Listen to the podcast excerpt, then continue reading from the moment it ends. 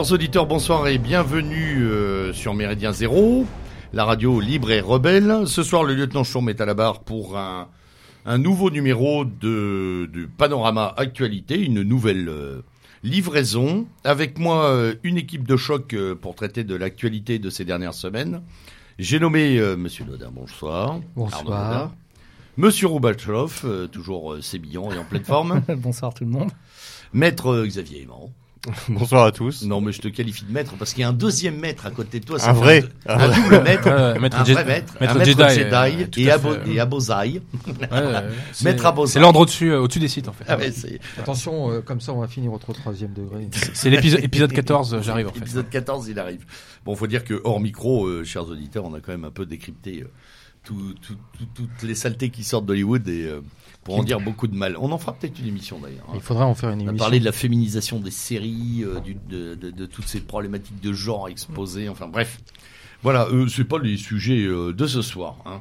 Euh, alors justement, venons-en à l'essentiel et rapidement. Ce soir, on a un programme chargé. On va parler essentiellement, mais pas que, de l'actualité française. Bon, on inverse l'ordre traditionnel qui a présidé à de nombreux euh, panneaux actu, à savoir international, national, et puis un certain nombre de nouvelles en vrac, pour attaquer, euh, euh, comme le numéro précédent, encore une fois, par le dossier des Gilets jaunes, sous un angle un peu différent, puisque la séquence a changé. On est passé des ronds-points aux manifs, on est passé d'un autisme pur à un débat national qui est tout aussi factice et organisé, mais duquel il, va falloir dire deux, trois choses. On va parler également euh, des mobilisations, euh, du retour des syndicats, de pas mal d'acteurs euh, périphériques, de l'événement extraordinaire satellitaire de la semaine antisémite autour de l'affaire Finkielkraut, parce que ça, ça vaut quand même son pesant de cacahuètes en termes de manip, la com politico-médiatique en action de Monsieur Macron lui-même à un moment. Il faudra en dire deux trois choses, et puis peut-être se poser en fin de sujet la question des limites de cette affaire peut-être des évolutions. Je ne vais pas vous demander de faire euh, les devins ou les, euh, ou les voyants et clairvoyants euh, de fin de semaine. euh, je peux vous demander l'avenir des Gilets jaunes. On a toujours raison à Méridien Zéro. Voilà, exactement. C'était assez démocratique comme démarche. Euh, voilà, donc première question. Ensuite, on verra des tas de choses, l'affaire Benalla. euh, on passera un, un petit moment sur l'Algérie, sur euh, les affaires de pédophilie un peu partout. Euh, le retour des morts vivants, j'ai nommé nos djihadistes préférés qui rentrent. euh, voilà, les européennes, bien sûr. Juppé, tu parlais de Juppé, je crois. Euh, ouais, non, lui, lui, il est allé au mausolée, donc on est peinard, il est allé dans la grande pyramide. Les européennes, bien entendu, et puis un petit tour du monde rapide pour terminer. Brexit, Venezuela, Trump, la Syrie, deux, trois petites joyeusetés si on a le temps. Alors, premier point, j'aimerais que vous me donniez votre sentiment sur le grand débat national. Ce grand débat national, euh, cette espèce de, de, comment on va dire ça de mystification des cahiers de doléances euh, version 21e siècle, euh, euh, grangement foutisme, captation des gilets jaunes par l'État, par l'appareil, comme vous voulez. Monsieur Nodin, vous avez la parole, premier en piste. C'est parti. Bah, c'est simple, c'est euh, ce qu'on a appelé, la, vous savez, la, la- la Startup Nation, la team Macron, qui nous fait tout simplement, qui nous recrache toutes les euh, odieuses leçons de management euh, caricatural et ridicule qu'elle a appris dans les différentes séminaires de ressources humaines. Hmm.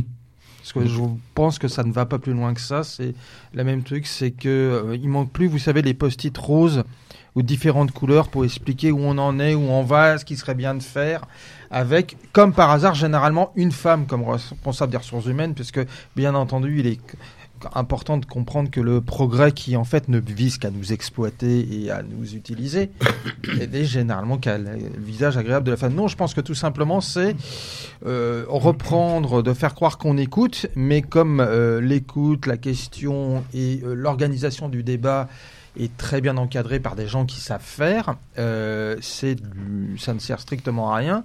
Je pense que ça a encore moins d'audience et d'influence que le nombre réel de gens qui manifestent euh, affublés d'un gilet jaune euh, à Paris en province. euh, après, on reviendra dessus parce que je pense que c'est pas le meilleur visage, selon moi, des manifestations. Je pense que les gilets jaunes sont plus pertinents quand ils occupent quotidiennement un rond-point. Ouais. Et c'est pas les mêmes aussi. hein. Oui, ce sont pas les mêmes. Ouais, c'est pas les mêmes non plus. Non, mais important, c'est, mais comme a dit Maître Abosi, ce sont pas les mêmes, et c'est important de dire que ce sont pas les mêmes. Non, moi, je pense tout simplement, c'est que ça a permis à Macron de tout simplement montrer qu'il était à nouveau au cœur de l'action, euh, de ressouder ses troupes, euh, de montrer qu'il est en fait ce qu'espère une grande partie de l'électorat de droite euh, qui a voté Fillon et qui va voter Macron sans problème aux élections européennes, que Macron, c'est le parti de l'ordre. On reviendra peut-être tout à l'heure sur les européennes, euh, lieutenant, mais je pense que, contrairement à ce qu'on pouvait pas espérer, en tout cas analyser et voir euh, euh, au plus fort euh, du début des mouvements des Gilets jaunes, c'est-à-dire en novembre-décembre, à savoir un Macron qui peut-être allait arriver euh, troisième, voire quatrième. Moi, je crois sincèrement qu'il sera en tête aux élections européennes, tout simplement parce qu'il a réussi sa séquence de l'incarnation du parti de l'ordre avec une partie non négligeable de l'électorat de droite et une partie de l'électorat des plus de 65 ans aussi euh, ou des, des très jeunes hein, qui sont totalement inclus dans la Startup Nation sont partisans euh, du parti de l'ordre. Bien, monsieur Robachoff? Moi, ça me fait penser à Je vous ai compris. On dirait Je vous ai compris de De Gaulle au pied noir. C'est pas faux. Je vous ai un- compris 2.0 alors. Ouais, je vous ai compris 2.0. C'est-à-dire, c'est un espèce de grand mou. Je- J'en ai pas regardé beaucoup de ce débat, mais le gars en, bras de chemise, effectivement, qui, qui se met à l'aise, qui. Très qui Obama. Très Obama, qui, qui sympathise avec les gens. comme, Genre, euh, il est presque en bleu de travail, quoi. Il se met limite en bleu de travail, et c'est un grand moment Ah, il s'est mis d'empathie. en blouson en plus. Mhm. euh, Pour, pour aller voir les SDF, il s'est mis en blouson. Ouais, fait. C'était très spontané d'ailleurs ce moment. Très euh. mouvement. Ouais, c'est- Il y a un côté très, très non, non, franchement, faut, C'était du, c'était du, un peu comme NKM, hein, ça me fait penser. hein. Ouais, ouais, Très- Comme son passage au courte paille qui Ouais, manquait ouais. pas non plus. Oui, voilà, Putain, ouais. le courte paille, c'est énorme. Donc, euh, Ah bah, généralement, en plus, les gilets jaunes vont plus courte paille, ils vont soit chez McDo, soit au KFC. hein. Donc euh, oui, c'est un grand moment d'empathie. Ça reprend un peu la campagne. C'est ni droite ni gauche. J'ai compris qu'avec vous, il faut, il faut changer la société. Et puis les communicants autour de Macron sont en train d'essayer de faire gober que effectivement les gilets jaunes sont un, au contraire, un appel au secours à Macron, un appel au secours à la République en marche pour aller plus loin, plus vite. C'est un truc qui était repris assez, assez souvent. C'est du genre nos électeurs. Fallait le faire quand même, celle-là. Oui, mais no- Fallait la faire. hein, Surtout quand c'est- dans les propos, non, c'est dans la bouche de Marlène Schiappa, quoi. Ouais, drôle. ça. Hmm. Mais nos électeurs nous reprochent de ne pas aller assez loin. Nous les avons compris. Nous allons aller plus loin. Voilà. Donc. faut plus de euh, communisme. Voilà. Sauver l'URSS. Mais c'est, c'est- c'est- comme disait Anna Arendt, hein, ce qui, ce qui, Ah, ce je- qui caractérise les, les idéologies comme ça, c'est toujours le jusqu'au boutisme, jusqu'au boutisme, en dépit de la réalité et des. Oui, le problème, c'est pas le communisme, mais qu'on c'est qu'on n'a pas eu assez de communisme. Oui, c'est ça. Le capitalisme, le libéralisme, c'est qu'il n'y a pas assez de libéralisme. Le communisme, c'est qu'il n'y a pas assez de communisme. Et euh, le mec qui dit qu'au pôle Nord il fait froid, il va dire tous au, au pôle Nord il fait chaud. Il va dire à tout le monde tous au pôle Nord, tous au pôle Nord. Et quand tu commences à cailler, il dit oui, mais c'est parce qu'on n'est pas assez au Nord. Donc enlevez vos fringues, on va y aller plus vite. Orwell. Euh, juste une petite incise avant de laisser la parole à notre ami Xavier. Je rappelle, puisque tu as, euh, tu as parlé de cette actrice porno qui sert au gouvernement. euh. Marlène Voilà. Schiappa. Je rappelle qu'en italien, et ce n'est pas fait un jour à nos compatriotes, euh, chiappa signifie nullité, nouille. Voilà. Euh, c'est une, une nouille, une nullité. Voilà. Je, je Ouais. prends le dictionnaire franco-italien. Marlène Nouille alors. Donc. Marlène Nouille. Donc la nouille. Ça lui va vachement Madame bien. Nouille, c'est pas mal. ouais. Et elle est aussi euh, molle qu'une. Enfin bref. On va arrêter, c'est pas bien. Bon. Monsieur Aimant, redressez un peu ce débat qui s'effondre euh, sur des considérations. J'aurais deux, Considération, trois choses, euh, euh, à dire sur esthétique. Marlène Schiappa, mais en effet, on, va rester peut-être sur le sur le grand débat. Moi, ça me fait penser en fait euh, au grand débat sur l'identité. Vous savez que notre ami euh, oui. Nicolas Sarkozy avait Avec avait, lancé. Donc c'est exactement le même processus pour moi. C'est-à-dire on saisit un vrai malaise dans la société. Il y avait un- il y a, on- dans la société française il y a un malaise identitaire et on feint de s'y intéresser et on feint d'organiser une consultation qui en fait est une est une consultation. Si vous voulez, c'est comme si on demandait aux gens de déverser leur euh, leur mécontentement, leur bile, etc. dans un dans, dans, dans un chapeau avec un trou qui va directement dans euh, euh, dans la dans la poubelle. Donc en fait, pour moi, c'est la même mystification. C'est l'art de l'art l'art de noyer le, de noyer le poisson. C'est assez habile parce que euh, les gens ont besoin d'être écoutés et les gens ont besoin d'être maternés. Et là, il prend un peu un rôle de maître d'école qui, euh, qui apparemment fonctionne relativement, euh, relativement bien. Apparemment, parce que faut, ça, c'est à travers les sondages qu'on a l'impression que ça fait remonter sa cote, mais toujours se méfier de ces, de, de ces analyses. Euh, et euh, je trouve que c'est, oui, c'est c'est pas grand chose parce que finalement, est-ce que ça marche en dehors d'un microcosme particulier parce qu'on voit les chiffres. On, c'est Jean-Luc Mélenchon qui a fait une, déclaration assez poussée en, en, étudiant les chiffres précisément, en disant que euh, en fait euh, il y avait que 150 000 personnes qui avaient vraiment euh, participé en mettant des choses complètes, que grosso modo ça représentait une, une, une infime partie de l'électorat de, de Macron.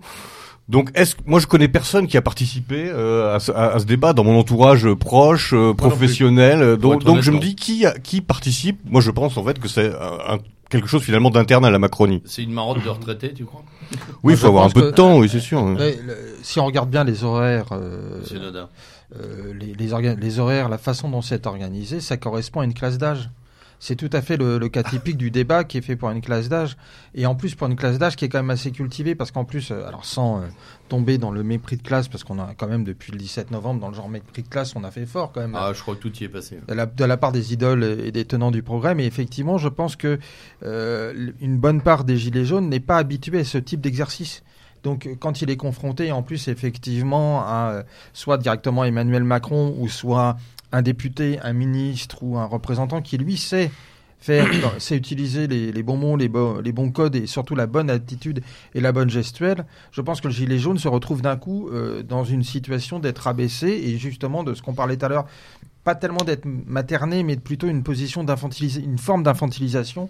Et ce qui fait qu'il va dire que bah, tout compte fait que bah oui, le, le, le député, l'élite, le sachant, c'est mieux bon moi. monsieur, il parle bien quand même. Ouais, voilà, c'est ça. Ouais. Bah, ce qui est euh, effectivement qui correspond à des vieux codes du 19e siècle, quand on était euh, à l'é- à l'époque du suffrage censitaire, comme On le revisite pas mal ce 19e, je trouve, ces derniers temps. Ah bah là, on est dans une séquence, à mon avis, euh, pas Second Empire. Je pense qu'on est euh, vraiment à l'époque de Guizot. Mmh. Votre censitaire, je, je valide à titre personnel. hein. Mais bon. Mmh. Oui. Euh, Ah bah, on en reparlera. euh, tiens. Euh, Le, mon Alors, cher maître, cher maître, le suffrage, euh, le suffrage censitaire a un sens quand, on va dire, euh, ceux qui ont de l'argent sont peut-être euh, conservateurs, sauf que là, euh, on peut dire ceux qui ont de l'argent sont particulièrement progressistes et déconstructeurs. Ouais, ouais, mais si eux, le, le peuple a pas fait beaucoup mieux derrière, quoi. Donc bon. euh, Ah là là. Si je m'en réfère au transport en commun euh, francilien. Euh, donc bon, évidemment, ce grand débat, c'est une opération de com bien grasse. Alors, un débat. Déjà, un débat, qu'est-ce que c'est? Ce sont deux individus qui confrontent leur opinion. Est-ce qu'en l'espèce, est-ce qu'ils se posent? Il me semble que non. Il me semble que ce sont des questions qui sont posées à Macron, parfois certes euh, rugueuses, mais d'après ce que j'ai vu, euh, il n'y a pas à proprement parler un contradicteur en chef Mmh. qui lui tient la dragée haute. Il n'y a pas des temps de parole plus ou moins équilibrés. Bon. Ensuite, autre opération d'esbrouf, c'est que un débat. Qu'est-ce qu'il parle quand même? Macron. Eh bien, Oui, Passe mais son temps des heures à parler. ces, gens-là ont Ah, la euh, poudre de perlimpinpin, ça aide à parler. Hein. Ces gens-là ont la capacité d'additionner euh, le vide au vide. Voilà. Ouais. Euh, mais que te disais-je? Un débat ne sert pas à faire émerger la vérité. Un débat sert à faire triompher un point de vue à l'instant T. Donc il n'y a rien, euh, même si c'était véritablement un débat, il n'y aurait rien à en tirer euh, véritablement. Xavier a posé la vraie question est-ce que ça parle à autre chose qu'un microcosme Mmh. je répondrai par un article de Marianne qui date d'à peu près un mois, qui constatait une qui faisait une analyse qu'avait fait votre serviteur dans un ouvrage il y a quelque temps, à savoir qu'il y a un univers politique qui est né sur Internet.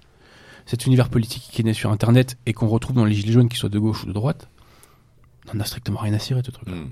C'est tout. C'est- C'est-à-dire que c'est un nombril qui se parle à lui-même. contre des autonomies. C'est un nombril qui se parle à lui-même et qui euh, se gargarise en fait de, de soi quoi.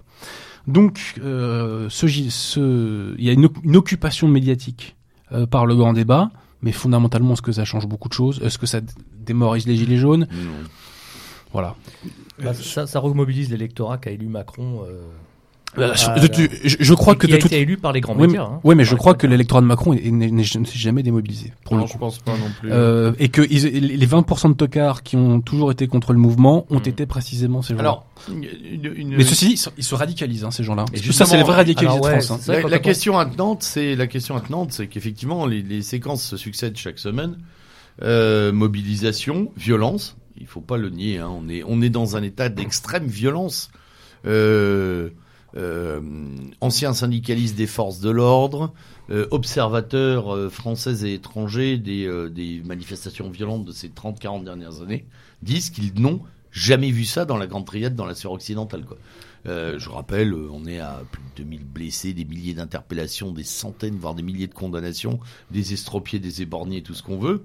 Euh, On est aussi dans une mutation depuis quelques semaines avec le retour des syndicats, d'une extrême gauche euh, euh, dont on ne cessera jamais de dire qu'elle joue euh, le rôle d'idiot utile par moment. Euh, De complices. on est vraiment dans quelque chose qui a un peu changé depuis l'origine quand même. Les gilets jaunes se sont morcelés, les porte-paroles aussi. Il y en a des libres, des pas libres. Il y en a des. euh, Ils sont on va finir par avoir un canal euh, historique, canal habituel, euh, Canal- canal, canal, canal alternatif. Canal unifié aussi. Non, mais ils sont retournés dans le maquis internet, j'ai l'impression. Ouais, en grande partie. Ouais. C'est ça Non, de la mais- guérilla intellectuelle, le maquis internet contre euh, les institutions, le, le combat, tu vois, en, Mais race campagne des syndicats et des partis. C'est ce qu'on expliquait au, au début de, de la séquence, euh, lieutenant, c'est le, le lieu où se déroule la manifestation. C'est que tant qu'on était euh, dans euh, l'occupation du rond-point, c'est-à-dire de d'occuper C'est le euh, symbolique central finalement. de centrale et surtout des, euh, la convergence, pas des luttes, mais des routes, parce que le rond-point c'est une forme de convergence. Mais complètement. convergence de C'est route, un symbole extrêmement intéressant. et euh, surtout de, en plus de, de en fait de non-vie, de non-urbanisme, parce que sur ce qu'est la, ce qu'est la France. Ah bah c'est nulle part, mais ça mène partout. Et de Et de- et dépenses de publiques corruption passant, et de que- corruption. Oui, mais, tout ça, c'est très symbolique de la France. Et moi, j'en ai vu. moi, ce que j'ai vu quand même, c'est entre euh, au fin fond, euh, la limite du Loir-et-Cher et de la Sarthe, entre Noël et Jour de l'An, j'ai vu des, tenants- des gens tenir des ronds-points. euh, quand même, il faut le faire.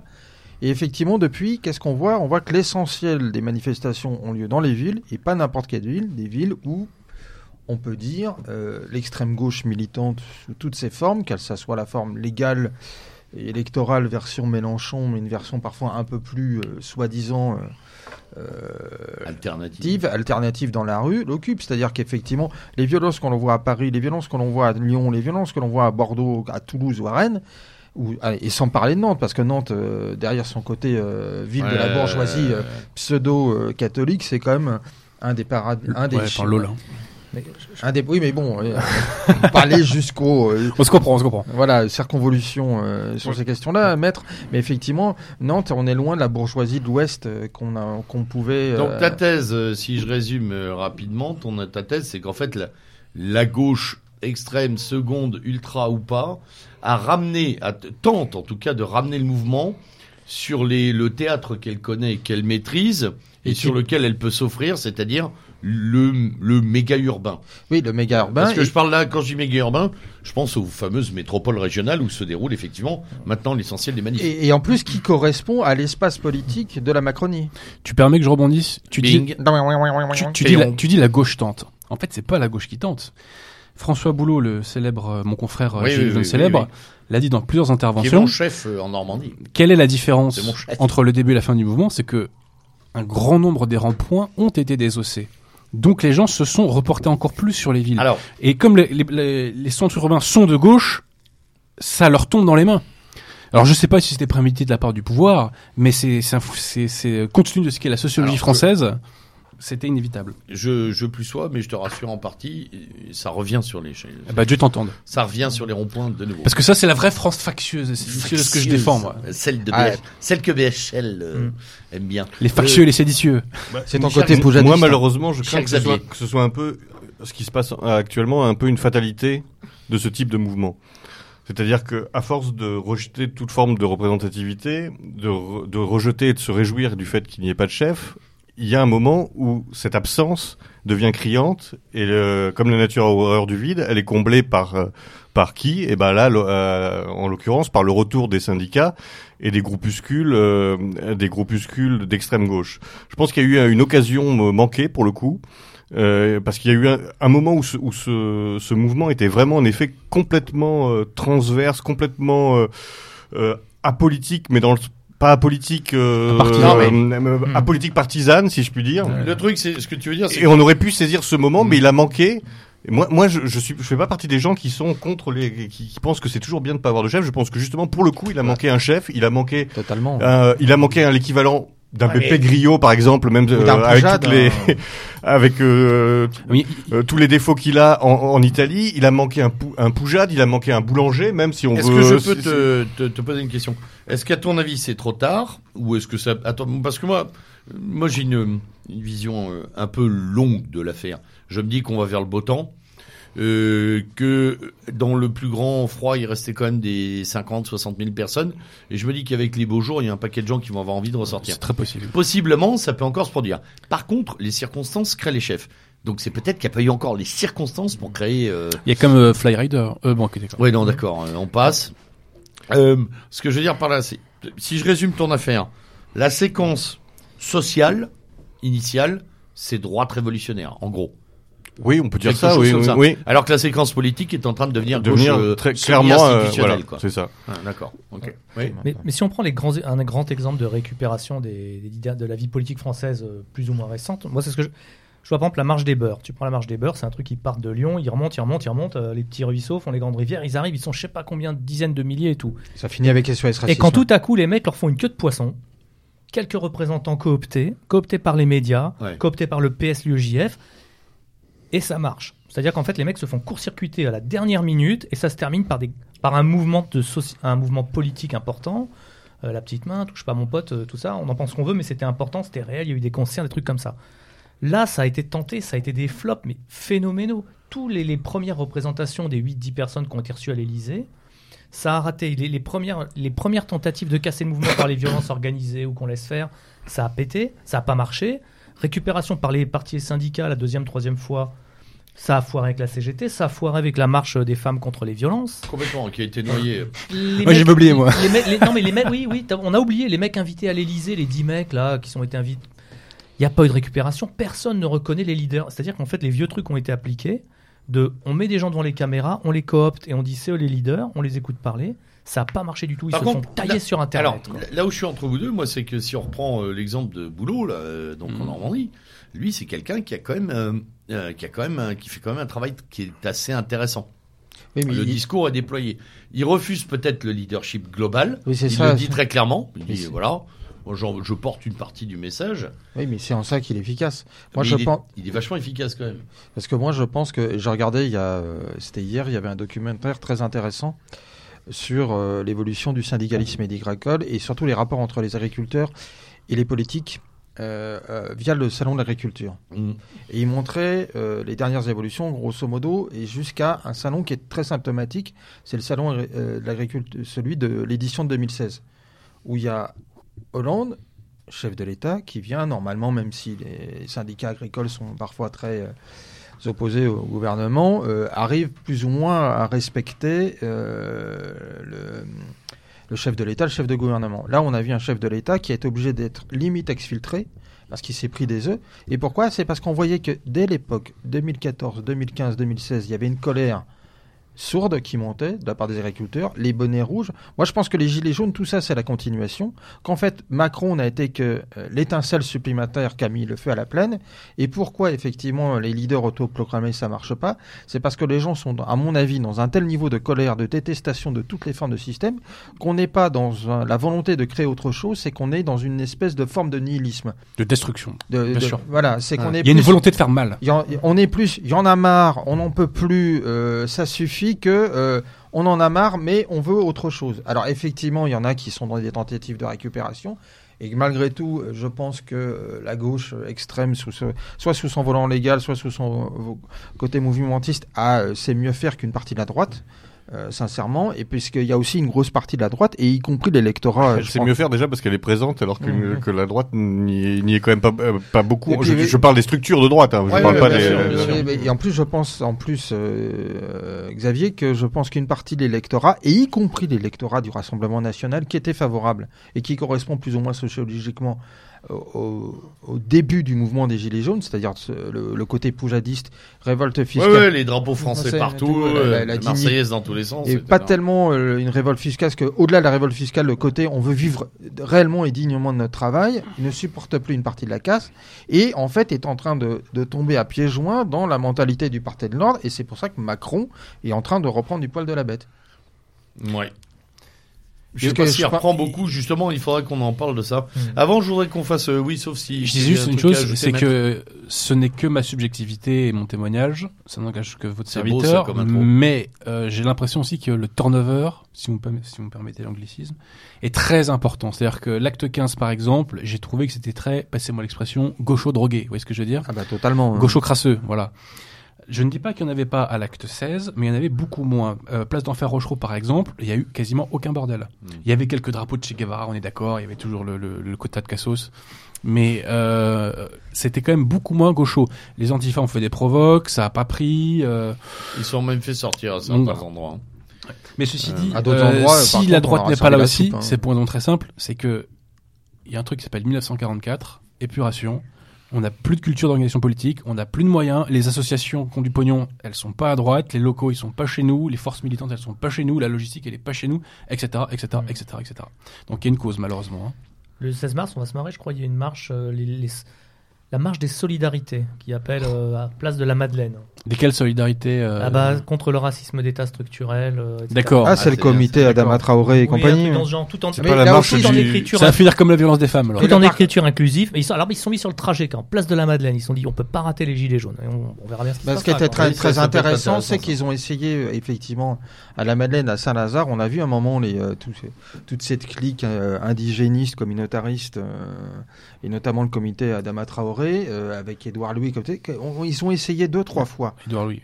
euh, avec euh, les Gilets jaunes, ça, à part effectivement leurs camarades qui sont dans les médias, ça n'a absolument, mais je dis bien absolument pas pris. Non. Alors ce qui était amusant, c'était de voir des journalistes qui s'étonnaient ou qui feignaient de s'étonner, mais je pense que pour la plupart, ils étaient tellement sincères dans leur naïveté, pour pas Euh, dire plus, euh, de l'absence totale des banlieues dans le mouvement des C'est la démonstration de ces, deux, ces France vraiment totalement indifférentes les unes aux autres. Quoi. Oui. C'est pour ça les que la France problématiques n'existe sont plus. complètement euh, différentes et, et, et on voit bien qu'en effet, le, le peuple qui... Alors on va essayer de pas dire c'est France parce qu'eux ils n'en sont pas de la France quand même. Non, enfin C'est c'est... euh, euh, c'est c'est résident. La France et ses résidents. C'est résident de... euh, voilà. Voilà, ouais, euh, c'est pas mal, c'est pas mal ça. Mais, Allez, euh, on, on vient de créer ça, c'est bien ça. Mais, mais c'est vrai, on, on, on voudrait nous faire croire que le peuple ou les, les couches populaires, par exemple, ça, ça inclut euh, Euh, les Ka- banlieues Karim dans le aussi 9-3. bien que la, la, la France périphérique. On voit bien que qu'il y a des ruptures euh, très claires Alors et qu'ils ne se mélangent, ils ne se mélangent pas. Ils se mélangent pas dans les Alors, concerts, Moi je te ils se rassure. mélangent pas dans les euh, manifs, ouais. ils se mélangent pas dans leurs loisirs, etc. Et qu'il y a une vraie, finalement, ségrégation de fait Je te rassure tout de euh, suite dans notre là-dessus. pays. Mes étudiants d'origine non européen, euh, européenne, pardon, sont très conscients du fait qu'il y ait trop de blancs dans les manifs des gilets jaunes. hein. Ils me l'ont pour beaucoup dit en amphi, en disant mais monsieur il y a que des blancs. Hein. Il n'y a, pas- a a trop de tocards aussi parmi mais la connotation, mais la connotation J'aurais gentiment droite. répondu, j'aurais gentiment répondu que dans les zones où ces mecs manifestaient, ils n'iraient pas eux. Parce que les migrations se concentrent sur les bassins d'emploi. J'ai dit, Mais- dans les trous de balles là où, là où les mecs manifestent parce qu'ils n'ont plus rien, il y a de la vraie pauvreté, pas chez vous. Si voilà. tu me permets aussi de rebondir sur la question des banlieues Ah si, rapidement. il faut quand même le dire à un moment. Ce qui est- ce qui est- les banlieues sont, sont quand même descendues une ou deux fois au début du mouvement, ou deux trois fois peut-être. On les a hein. fait descendre plutôt. Voilà. Et après, elles ont complètement cessé. Ouais. Et ben, l'histoire des Gilets jaunes sera à faire. Pourquoi soudainement ça s'est arrêté? Mon petit doigt me dit qu'on a actionné tous les leviers possibles et imaginables en banlieue pour dire aux gens, vous n'y allez pas. Parce que certains jours, s'ils étaient allés, la République aurait été à genoux. Complètement à genoux. Euh, Tu veux dire les forces de l'ordre? S'il y avait eu un, un effet Coupe du Monde, euh, si tu vois ce que je veux dire, euh, Ouais, mais il a même pas eu lieu pour la dernière Coupe du Monde. Non, s'ils avaient foutu de la merde chez eux, sur les ronds-points de banlieue, là, effectivement, là, Oui, peut-être. Oui. ça aurait été autre chose. oui. Oui, mais bon, euh, il y a- je pense qu'un certain nombre de maires ont actionné Oui, les puis ils n'y ont, pas- leviers. ils n'y ont pas intérêt. ils ont pas intérêt. Ils, Ils ont ont intérêt au statu quo, bien sûr. Non, mais moi, alors je sais pas si vous avez eu Ils un font moment- fortune avec l'économie parallèle. eu, euh, alors à la limite, ils font une ou deux razzias en fin de, en fin de manif, mais ils n'ont pas non, intérêt mais- à non, déstabiliser contre, ce système moi, qui les nourrit grassement euh, toute la- toute l'année. Bah, par contre, ce que je sais pas si vous avez vu, c'est un moment, je sais plus quel endroit, il me semble que c'est en Seine-Saint-Denis, quand un moment les, euh, les habituels UNEF, MJS, euh, Fidel euh, et UNEL ont essayé de, là aussi, de très gauchiser le mouvement des Gilets jaunes en nous faisant croire à, une, à un mouvement de, de lycéens. Ouais. À un moment, je ne sais plus à quel endroit, les, les habituels militants euh, de ces structures avaient essayé de bloquer euh, un lycée, il me semble, c'est en Seine-Saint-Denis, et là, on a vu les dealers ont arriver. fait un coup de paintball. Oui, parce que les mecs ont dit non mais oh, il y a le commerce qui compte d'abord Coco. Mmh. oui, mais ça nous ça nous fait sourire, mais en même temps euh, c'est Ah un oui, état et- de fait qui Et est c'est pas une, c'est pas, c'est pas un seul. Hein. Euh, Oui, Valérie mais- Pécresse reconnaissait que pendant cette période, 80 lycées ou collèges ont été attaqués par des bandes. Et puis il faut voir avec quel type Et en effet, d'armement. euh, Euh, euh, ce qui a réglé le problème, c'est l'intervention euh, des, des dealers qui voulaient pas être dérangés dans, le- dans leur, Dans le dans, leur- business. dans leur trafic par des interventions de police ino- inopinées. Donc c'est, c'est- ça montre le degré quand même justement de. mais c'est là quand de on parle des de territoires contrôle. ouais, ouais, de contrôle, ouais. Bah, de privatisation. de Et donc en fait, les, les- aujourd'hui, les, certains profs peuvent faire cours à peu près, à peu près tranquillement, hein, parce que les conditions on les imagine, mais à peu près tranquillement grâce à la, à la protection des, qui- dealers- des, des, des dealers de leur euh, quartier. C'est La classe. À l'acte 16, j'avais vu une banderole La Courneuve euh, 93 et c'était que des blancs, quoi. Ouais. La blague. cou- La, la- C'est blague. les derniers d'ailleurs, c'est les derniers. Non, non, mais il n'y a, pas- derniers. y a- non, mais y a pas de blanc à La Mais Courneuve. si- je pense si- pas. si- Y a- y a C'était pas- partie, toute les la mecs de la section des CGT. retraités du PCF. si, si les gilets jaunes ont assez rapidement eu une connotation d'extrême droite, c'est parce que en fait il y avait énormément de blancs et que le simple Ah, mais fait aujourd'hui de On faire peut le une dire ici. manifestation En fait- massivement En fait, il y avait le peuple. hein. de blancs, et ben C'est- c'est-à-dire qu'être blanc, c'est déjà quasiment être, être- Bah, c'est là, être c'est blanc comme- avec un drapeau français, Bah, c'est c'est déjà la, l'extrême droite. la gauche, nous- elle est devenue Bah, indigéniste. Ça nous, ça nous permet, euh, le, le, le, le- le propos de, de- du camarade Xavier nous permet de passer à la semaine antimite, quand même, à ce grand moment d'extase nationale. Euh, battons la coupe. Battons la après coupe. le vrai faux incident qu'on a quand même qualifié d'agression antisémite, hein. quand on voit la vidéo, euh, Antibiotiques, oui, il faudrait rappeler à tous ceux surtout- qui parlent d'agression antisémite ce que ça pouvait être il y a un moment. Ou Ou, même ou en d'autres lieux. Hmm. Non, mais bon. On a, deux secondes, monsieur Nodin, on a donc cette espèce d'extraordinaire séquence qui dure, quoi, huit, huit jours, Mmh. plein. euh, couronnée par euh, la vraie fausse manif qui a pas rempli d'ailleurs euh, grand chose, euh, mais surtout qui a permis d'installer des tas d'éléments de langage très intéressants euh, et d'opposer étoile jaune et gilet jaune, qui est quand même une... non non mais c'est quand même une très belle ligne de défense, faut l'avouer. Je crois que. BHL, a, BHL a sorti des Non. trucs sur la Non couleur. mais BHL, il avait commencé dès le premier jour. Lui, euh, lui, il est en pilonnage d'artillerie depuis le premier. Il déteste euh, tout ce qui peut être nous, donc évidemment, dès que ça se manifeste, pour lui, c'est punaise à écraser. Mais c'est vrai que là, du coup, il, il, il- il en a pratiquement joui hein, dans euh, dans euh, dans ses bonnes pages euh, en disant voilà, c'est au cœur, l'antisémitisme est au cœur des gilets jaunes. Faut y aller quand même pour se insulter de la sorte. Euh, le pauvre Finkelkraut, Dieu sait si je, peux- avoir des désaccords avec ce que ce monsieur dit, mais était lui-même le premier surpris en disant mais attendez, douce- VHL? doucement. hein. Bernard Henry, t'as bu, ouais, c'est non ça. non mais il a dit à tout le monde calmez-vous quoi. Ouais, oui, c'est c'est juste ça. un incident, je m'en fous. Ouais, enfin, il est quand même venu sur 200 plateaux de télé pour le dire, quoi. Si-. S'il avait voulu minimiser l'incident, C'est il aurait ça- pu avoir une autre C'est stratégie. pour ça que je dis que c'est Finkelkraut. Voilà, c'est quand même Finkelkraut. Dès qu'il y a un micro, il court. Bon. Euh, en attendant, c'est une très belle séquence de manipulation médiatico-politique. Est-ce que là aussi, les gens s'en foutent pas un peu? Je pense que J'ai oui. ouais. quand même Ouais. l'impression, pour avoir été euh, dans les Gilets jaunes le samedi suivant, que c'était pas le sujet, que tout le monde n'avait pas à cœur de dessiner une étoile jaune sur son gilet jaune, euh, parce que j'en ai vu une ou deux hein, quand même, mais euh, mais que voilà, surtout quand les gens ont su que le mec qui avait insulté était un salafiste converti, si vous voulez, ça a un peu dédouané l'affaire. Robachov. Ouais, alors, je suis d'accord. Effectivement, je pense que les gens n'ont pas été du tout convaincus. Enfin, il y a qu'à voir les commentaires sous les, vidéos YouTube, euh, etc., etc. Les gens disent c'est de la manip, on en a marre, on supporte plus ça. Mais je me, je me pose la question de savoir est-ce que vraiment cette opération était destinée à convaincre la masse, ou est-ce que c'était plutôt une espèce de gigantesque opération de police destinée à la caste politico-médiatique, une opération de police qui ressemblerait, tu sais, à une espèce d'opération à l'intérieur d'un parti unique quand tu resserres les boulons d'un point de vue idéologique. C'est-à-dire, c'est une espèce de Une purge. remob, une remob purge, quoi, une, Une- purge oui, remob. une, une- une Bah, purge, une- une purge des éléments qui sont pas euh, dans la ligne pure du parti. C'est le, principe de dire- la, ré- c'est le principe de la révolution culturelle, c'est le principe de la déstabilisation. Des, euh, Tu crois que ça va jusque-là Bah, moi, je pense ça- Alors, qui ça- a été purgé Ça fait un peu 1984. Euh, tu Mélenchon. sais. Mélenchon. Ouais, ça faisait longtemps. il- qu'il- non, mais il est mis sur. mais tu- Il est déjà sur la touche depuis. C'est Ah. c'est pour forcer les gens à choisir leur camp. Prends quelqu'un comme Polony qui était. Et qui C'est vrai qu'elle s'est alignée comme une Elle s'est alignée. Marianne, c'était Ah, gilet jaune égale Comme une chemise brune, quoi. Mm. Et tu vois les, les, les unes de l'Express du Point de Quelle Marianne. surprise. Tout Ouais. était en Quelle mode. surprise, l'égérie de, Ouais. les- de tous les mecs qui couchent tard, Les, qui les, s'endorment tard ouais. devant la télé. Là. les, les heures De sont droite, de retour, pardon. voilà. Et donc, qui était maîtresse domina, de- qui a un peu de cuir et l'impression Ouais, d'avoir un fouet, ça d'un coup, ça allait. euh. Mais j'ai l'impression que ça, re- ça remobilisait le parti, le, le parti unique de la pensée unique. Moi, je le vois un peu comme ça. Xavier? Ah, moi, je, je, je, je le vois comme, une, euh, comme quelque chose de très, très inquiétant. Parce qu'en effet, je suis d'accord sur le fait que ça prenne pas euh, dans le, dans le grand public parce que les gens ont vu les images et que, bon, évidemment, c'est navrant, quelqu'un qui se fait insulter dans la rue, mais ça arrive 25 fois par jour. Euh, 25 000 fois. euh, Il y a des gens qui se font tabasser pour blanc. des cigarettes, etc. Donc, Sale blanc, hein. donc ils, ils ont, je pense, relativisé euh, la gravité de ce qui était à- à- arrivé à, Et ce dont pauvre- une bonne part à du public des. Par contre, je crois qu'on va, ça va être l'occasion, encore une fois, de nouvelles lois liberticides. Ah bah l'antisionisme déjà c'est quand même extraordinaire. ça, On va en reparler Non, mais ça, c'est quand même assez. On va y venir après. euh, c'est assez- et, je, et, et en fait, c'est à ça que ça sert. C'est à donner une justification à, encore une fois, un tour de vis sécuritaire et euh, anti-liberté d'expression. On l'a déjà vu avec le, la, la fameuse loi anti-casseur qui était la première étape. Maintenant, on va, on va encore vers, vers une nouvelle étape. Et je pense qu'il y aura une troisième étape qui a été évoquée par euh, l'excellent, euh, toujours excellent Manuel Valls, qui était interrogé, à qui on a demandé si l'anticapitalisme menait à l'antisémitisme. Ah, c'est génial. et Ah ouais. il a répondu Le dogme. oui. Oui, oui. Oui, dans certains cas, ça. Donc en fait, c'est la prochaine étape. Donc on avait l'antisémitisme. hein, Et ceux qui nient le 11 interdit. septembre sont les mêmes qui nient le.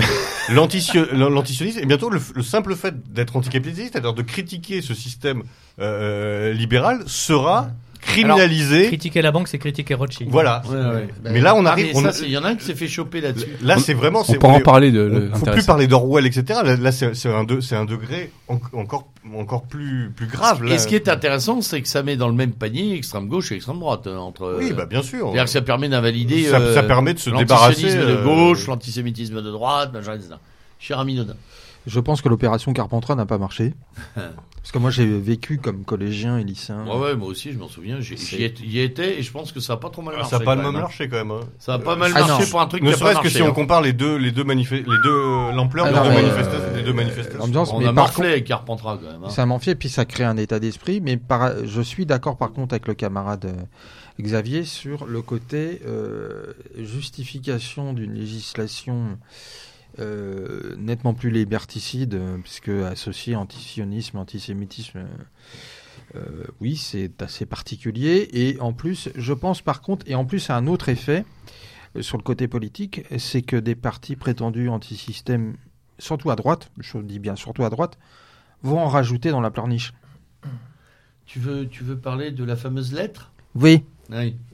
Euh, ouais, oui, bah. euh, C'est-à-dire que, écoutez, on- nous, On, euh, on peut en parler, cette lettre de Marine Le Pen à Finkielkraut, euh, qui, d'une part, ne s'imposait pas, mais d'une lourdeur, enfin. bref. Mais je pense que c'est justement là où tu où, C'est- l'ornière, où, où tu as tort Arnaud c'est c'est de croire que Carpentras a, a pas marché c'est justement dans la tête des dirigeants euh, Euh, je disais du Car- RN Carpentras il est là justement ils savent ils savent quel est Il y a un l'ennemi, syndrome, il y a un quel est ce qui fait mal quel est ce qu'il faut pas Carpentras- toucher Je disais, ne Carpentras n'a pas marché parce que moi, je me rappelle. euh, Tu veux dire, n'a pas suffi. Non, Carpentras dans le sens où c'était, il faut se rappeler ce qu'a été les jours et la semaine qui a servi Carpentras dans le temps de mouvement de foule, de ce que c'était comme impact médiatique. Moi, je me rappelle, j'étais au collège. impressionnant, quand même. euh, Je veux dire, pour ceux qui ont connu en gros l'ambiance Oui, des deux justement, semaines. ça a marché ça a fait du RN Ah ouais. un parti qui ne parlera plus jamais d'aucune question et qui n'a qu'une Ah bah, hâte c'est- euh, d'aller faire en un voyage dans- à, à Yajvajnem donc ça, Bah, ça a fonctionné c'est la dérive hétérosexuelle. ça euh, a quand même du fonctionné sur le fond ça a fonctionné Euh, D'ailleurs, euh, euh, sur, sur cette euh, sur cette lancée, puisqu'on est on est là-dessus, euh, on en vient on en vient quand même à, à, à penser, puisque on est en extinction de l'état de droit et des libertés individuelles. C'est quand même ce qui se profile là. Euh, on est à, bah, on est à la vitesse, je crois, d'une euh, d'un projet euh, réalisé de loi liberticide ou de règlement ou de décret par mois. Ça va très très vite. Euh, on en est, on peut, on peut commencer à, à, à se demander euh, si finalement cette séquence ne sert pas à, Macron à bétonner son, euh, une forme de pouvoir d'installer pour de la de la longue durée des, des, des euh, les nouveaux parce que ce dont parlait Xavier les, les nouveaux paramètres quoi, Mm. de vie c'est-à-dire tais-toi tais-toi et puis tais-toi voilà, Et, gros. et- et en plus, Hein. ça, je pense qu'il y a ça parce qu'en plus, il est, euh, Macron n'est pas un- quelqu'un de, de bête et de stupide, bien au contraire. Oh non. Bien au contraire, je pense qu'il a compris quel était, euh, en gros, quel c'était encore, le- je veux dire, l'appareil sémantique, l'appareil conceptuel qui fait que comme il a réussi à détruire le Parti socialiste et donc la gauche pour un certain temps, il, il sait parler, en gros, je parle pas aux structures de droite, je parle à l'électorat de cette droite qui nerve, euh, qui ne rêve que d'ordre. Euh, que d'ordre et que d'ordre. Et donc, euh, il s'incarne en cours contre le parti d'ordre, quand le côté les factieux et machin, de mettre en avant, de, je ne sais pas si c'est voulu, mais s'arranger pour qu'en gros, que désormais toutes les manifestations des Gilets jaunes ne soient que récupérées par ce qu'il y a de pire à gauche, avec les, euh, les pires délires gauchistes dans les alors pas, propositions. il faut il faut foyer doucement quand même pas toutes les manifs Non, mais celles qu'on... quelques, villes sont vraiment Non, mais je te parle de celles qu'on voit à la télé. difficulté. Je te parle de celles qu'on voit à la télévision. Je te parle pas effectivement de celles qu'on voit à la télévision, qu'on voit effectivement, c'est tout. Et je- Et l'ambiance, c'est qu'on voit maintenant un certain nombre de gens qui euh, au contraire, pouvaient être très critiques à l'égard de Macron, qui maintenant disent euh, non mais manifester, ça suffit, il y en a ras-le-bol. euh, maintenant, euh, ça- Ouais, il faut que le chaos s'arrête. ah, il faut que le Ouais. carotte et puis le business, vous comprenez.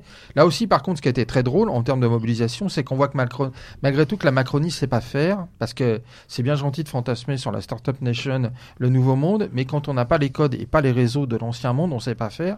C'est le, je sais pas si vous vous rappelez, à un moment quand ils ont essayé de nous faire croire le mouvement des foulards rouges. Les tocards rouges.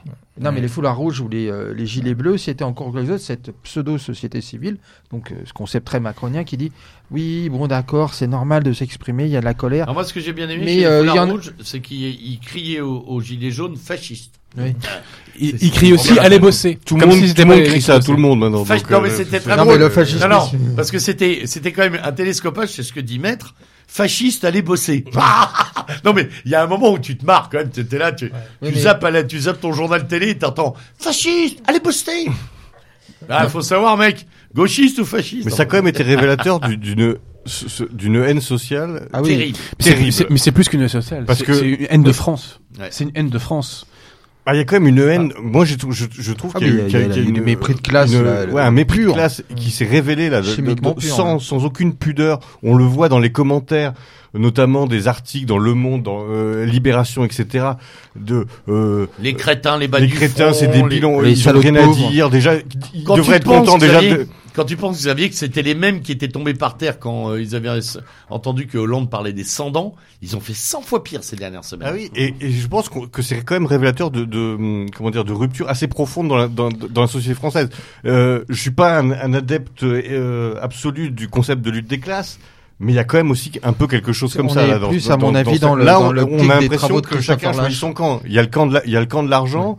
Il y a le camp de et il y a le camp de ceux qui sont censés être des parasites, alors que c'est exact, c'est pas Les, du tout. les complotistes. c'est pas du tout en plus la, la sociologie des, des, gilets jaunes, mais ils sont considérés comme tels par une par la frange de la, une frange de la bourgeoisie. Et je trouve qu'on on retombe quand même dans un dans une structure et dans une opposition euh, très euh, marxiste d'une certaine façon. Avec une quoi. charge accusatoire continuelle, c'est-à-dire que bientôt les gilets jaunes euh, seront responsables des tempêtes, euh, euh, du soleil qui brûle, de la pluie qui mouille. C'est-à-dire qu'ils ont tout pris là, les gilets jaunes ces dernières semaines. hein. Bah, Oui, le- maître. Alors concernant cette fameuse semaine de l'antisémitisme, Ah, l'antimite, nous sortons de plusieurs années euh, d'attentats, plusieurs centaines de morts, Ouais. plusieurs milliers de blessés, et on nous a matraqué. Pas d'amalgame, pas d'amalgame, pas d'amalgame. C'est-à-dire que face à une succession d'éléments matériels incontestables, Et de preuves Pas- absolument de- hallucinantes. voilà, pas d'amalgame. En un seul mot et en dose de 500 mg.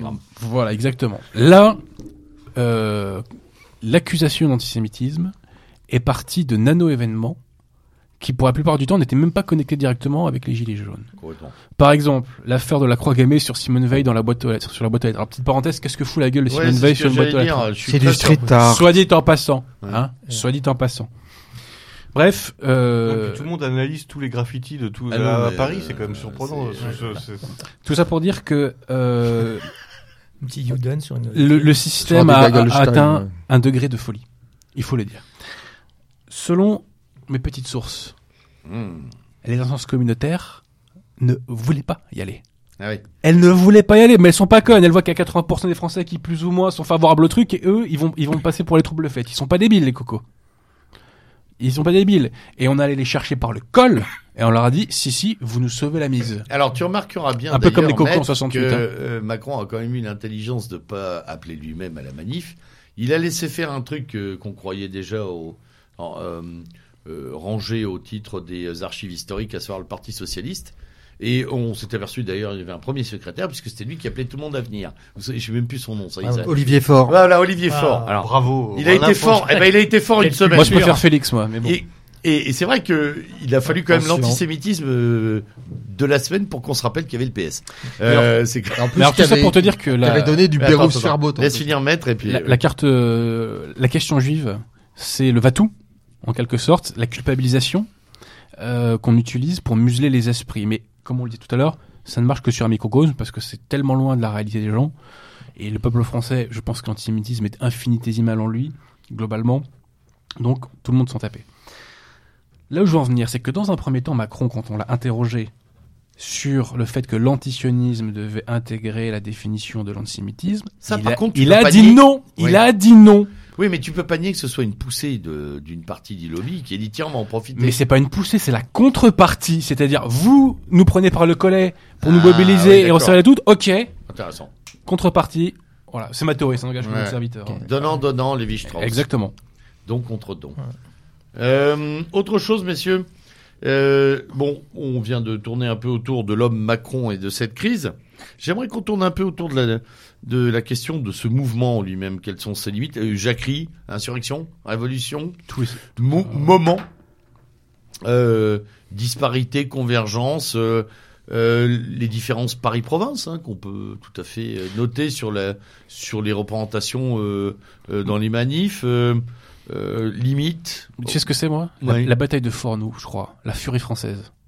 Ça part dans tous les sens et il y a une envie, avant toute chose, de destruction. Moi, c'est ce que je retiens, c'est que les gens, ils ont envie de détruire. Ah bah ça, euh, Qu'il soit de- de- que c'est assez clair. De gauche à droite, il y a une envie de faire mal. Et personne ne sait comment ça se terminera. Mais en tout cas, ce qui est certain, c'est qu'on les épuise en face. Et ça, c'est toujours bon à prendre. Pour autant, il y a de la, il y a beaucoup de contradictions dans ce mouvement. Ah bah, ça, c'est certain. On veut l'euro, mais on veut plus l'Europe. Euh, on veut la France souveraine, mais on veut pas quitter les, le marché commun. D'un côté, veut- côté, aujourd'hui, on s'en fout. C'est-à-dire que ce qu'on demande aux Gilets jaunes, c'est d'user avec toi, euh, ce système. Oui, mais Il faut parce les que nous user. on le voit, en, on le voit en termes stratégiques. On, je- on, on voit le côté marathon, si tu veux. Ah oui.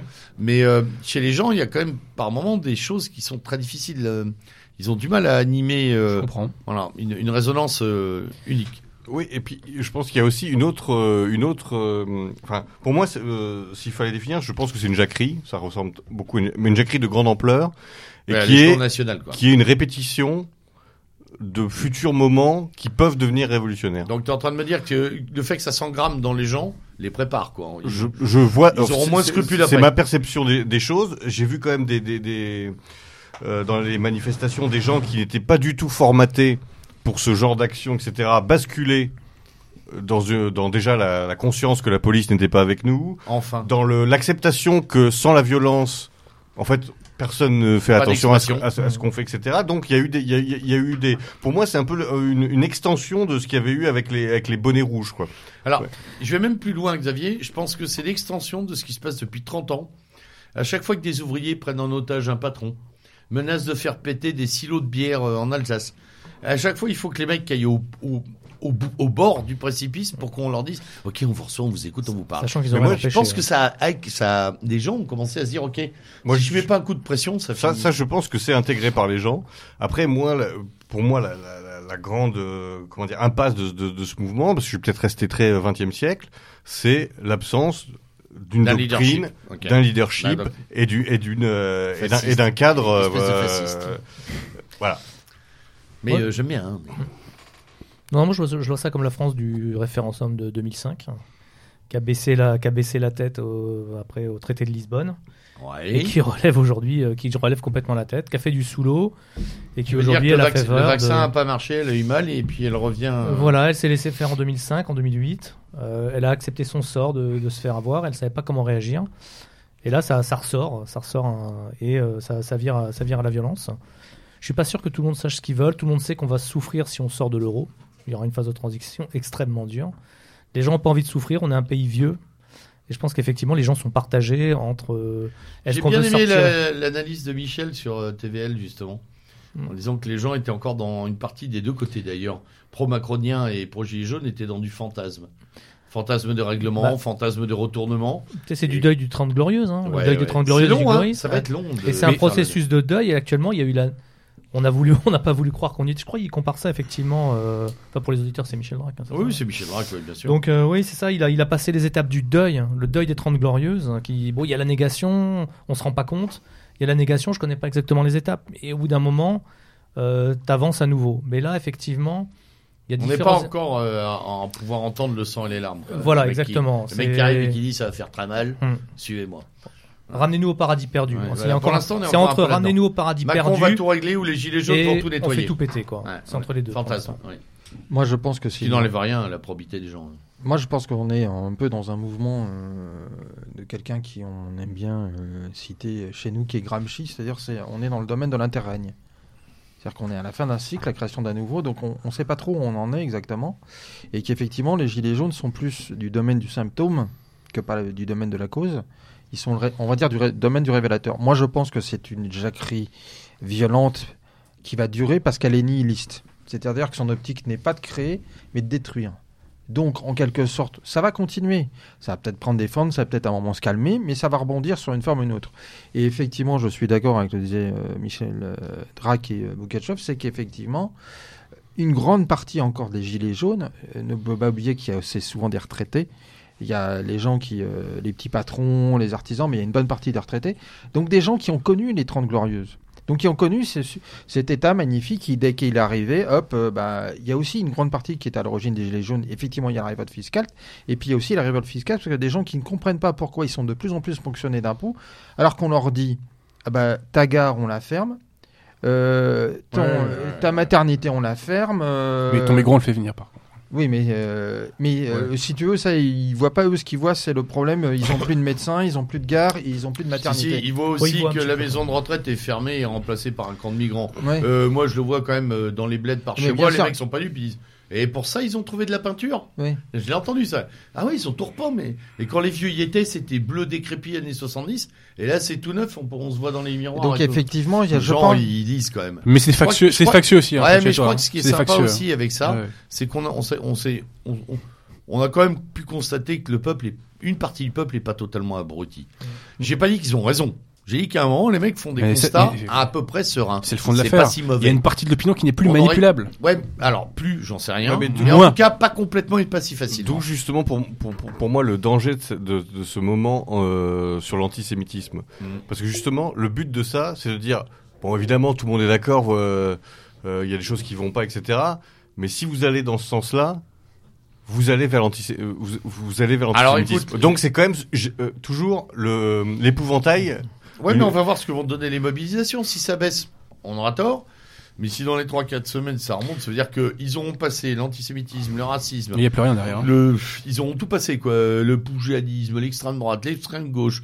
Euh, à un moment, on a dit qu'ils servaient le terrorisme. il y a, deux, semaines, il y a deux semaines, il y a deux semaines, ils ont coûté 0,2 points de croissance. Oui, croissance, etc. Euh, mais il y a deux problèmes. Il y a la mobilisation et il y a aussi les résultats des, des européennes. Alors, on va y dire après. si Macron sort extrêmement hein. renforcé Macron le de cette élection, il va pouvoir taper encore plus fort et avec et en disant ben voilà, on voit bien que la démocratie elle eh ben, en moi et, que, et que, et que Ouais, un côté jusqu'au bout. Il fallait au bout de la chose. Mais euh, à un moment, ça, ça permettra de. Alors, euh, oui, euh, pour finir, parce qu'après, j'ai quand même, on a quand même quelques sujets que j'aimerais qu'on. Il faut penser mai 68. Mai 68, ça s'est pas terminé à la fin du mois de mai il y a eu des déflagrations sociales sur plusieurs décennies. Jusqu'en 73 au moins. Et là, ça s'est terminé le 10 mai 80. Ce, n'est qu'un commencement, ce qu'on est en train de vivre. Et les Gilets jaunes, c'est un mouvement communautaire. Tiens, j'en profite aussi. Euh, Michel avait fait une vidéo intéressante où il avait justement fait euh, une analyse face-face 68-2018. Et, ce qu'il avait dit sur, surtout, c'est qu'une révolution, ça nécessite une classe montante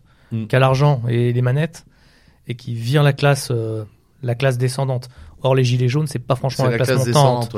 Et c'est pas la révolution, elle vient d'en haut, comme disait justement Lâche. Hein, il disait la révolution, elle vient des classes dirigeantes. Oui, la révolte des élites. la contre-révolution, c'est mieux de toute façon. La contre-révolution vient des gilets oh, jaunes. C'est beaucoup mieux. Hein. Non, non, mais la non, mais la, révolution aujourd'hui, la révolution, oui, enfin la révolution vient des, des classes dirigeantes et elles veulent poursuivre leur révolution et pour l'instant elles n'ont pas encore ah franchement de bah, classe montante qui s'oppose à elles. Et eh je pense que fondamentalement euh, il y a aussi c'est peut-être une évolution complète de l'anthropologie, y compris de l'anthropologie révolutionnaire, où paradoxalement c'est la classe qui dirige, qui a le pouvoir non seulement économique mais le pouvoir économique, conceptuel et euh, médiatique qui considère qu'au bout d'un certain temps, un peuple qui pouvait être utilisé comme variable d'ajustement en fonction des impératifs devient largement pénible et inutile. Et euh, ce que là je décrivais dans la révolte des élites, donc par rapport au concept, euh, à ce que la façon la bourgeoisie a récupéré notamment le Parti démocrate et Trump étant une forme de réponse à cela euh, dans les années 80 aux États-Unis. Euh, c'est le cas avec Macron, toute proportion gardée. Effectivement, on voit c'est que c'est les tenants les plus. Euh, moi, ce qui m'a le plus, ce qui a été aussi le plus révélateur, qui ont été les plus hystériques, macronistes, les plus hystériques, et là où montrer ce qu'ils pensaient réellement du peuple français, ces deux personnes symboliques euh, qui, est, qui, qui sont euh, Daniel Cohn-Bendit et surtout Romain Goupil. Je sais pas, vous avez vu comment Romain Goupil... Oh là là. Oui, mais on en a parlé Goupil. déjà Ah ouais. micro, mais Goupil, Mais, mais, mais c'est révélateur. C'était C'est ignoble. véritablement un prurite. abject. hein, c'est- Ah bah, Georges Sand appelant Ah, euh, au massacre des, co- des communards. Ah, quoi. oui. Ah, c'est- c'est- inimaginable Ouais. ce mec. Euh, euh, D'ailleurs, ça n'a pas été le seul. Et, et effectivement, s'il y a quelque chose à noter, c'est cet agacement et cette haine envers les, les petits gilets jaunes qui devraient rentrer chez eux là. Euh, si vous vous souvenez bien. euh, Mais c'est Oui. et c'est aussi révélateur aussi de ce que ces gens considèrent, ont vu en pensée du peuple français dès 1968. Ouais, mais tu peux aller moins loin. Le Brexit. Souviens-toi des propos à propos des propos à l'endroit de- du peuple anglais. Hein. Les débiles des campagnes euh, Ouais. Attali, hein. Mm. les gens sous-éduqués des campagnes anglaises qui ont voté. euh, voilà. Oui, mais depuis toujours, le mépris. Euh, le- Non, mais là, le- L'avantage, l'avantage de, de ça, c'est que maintenant c'est plein pot, plein jour, plein média. Ouais. euh, Clinton qui parle des déplorables pour les électeurs de Trump. Ouais, c'est ça, c'est à peu près ça. Alors, une affaire parallèle euh, que j'aimerais bien que nous évoquions quelques minutes au moins, Des polices euh, parallèles. parce qu'elle dure depuis plus longtemps et elle vient euh, vraiment euh, en, en, en feuilleton de presque presque concurrent des gilets jaunes, c'est euh, les chroniques benalesques ou euh, ou les, euh, les arabesques Benalla ou euh, comme on veut. Enfin, il y a, y a quand même là, il y a un petit côté euh, Dallas, euh, Falcon Crest, machin, là, un truc à, à euh, brésilien quoi, un Et ce qui est surtout, c'est un excellent c'est quand même extraordinaire. Parce que quand je regarde Benalla, j'ai même l'impression de l'avoir vu jouer dans... euh, comment ça s'appelle ce truc sur la 3 qui a duré 150 ans là Plus belle belle la la vie. vie. Gloire et beauté. Non, non. Non, hein, plus belle la vie, plus belle la vie. Amour, gloire et beauté. Ah, Amour, gloire et beauté. Il arrive sur un plateau de télé, il ressemble pas au mec qui fout des mandales dans la rue. C'est extraordinaire. Il, est- enfin, il y a une scénarisation. Merci Mimi Marchand. Hein. Il y a, il y a, Mediap- il y a Mediapart euh, qui, qui travaille derrière à faire des révélations, toujours au bon moment de l'agenda médiatique d'ailleurs, presque quand le pouvoir en a besoin, Mm. pour délester sur les gilets jaunes. Euh, euh, il y a des zones d'ombre partout, le coffre-fort qui est pas revenu, la, la fiancée fantomatique. Donc, je vous rappelle quand même que dans ce Ça, la pays fake news de ultime. paparazzi pipi permanent où on va on va connaître le numéro de la capote que Jean-Louis vedette de la télé réalité a utilisé trois mois avant. Mais c'est la quai de l'affaire, ça. on n'a pas le nom de la compagne de Benalla. C'est la quai de l'affaire, ça. et alors Mais tu- tu sais énorme. elle était à l'étranger. Emmanuel Macron. non ben oui. Non. Euh, mais elle était à l'étranger finalement on s'aperçoit qu'elle travaille au siège de la République en marche. C'est génial cette affaire. C'est quand même euh, sais- incroyable C'est Ouais, pourquoi en lieutenant. C'est pourquoi, lieutenant incroyable mais vrai d'ailleurs Euh, quand tu, euh, quand on, euh, ce qui est dit depuis le début de l'affaire, que la personne qui s'occupe, soi-disant bénévolement, mais c'est parce que c'était un ami, euh, donc euh, sortez les violons et euh, on un va. ami Oui, c'est Mimi March, la fameuse Mimi Marchand. Ouais. C'est-à-dire que c'est celle qui a fait la, la pluie et le beau temps dans tous les trucs de paparazzi, notamment Closer et Voici. C'est la reine des paparazzi euh, de Paris. Et c'est elle qui empêchait au bon moment de, de certaines affaires de sortir. C'est pas tellement qu'elle révélait, c'était.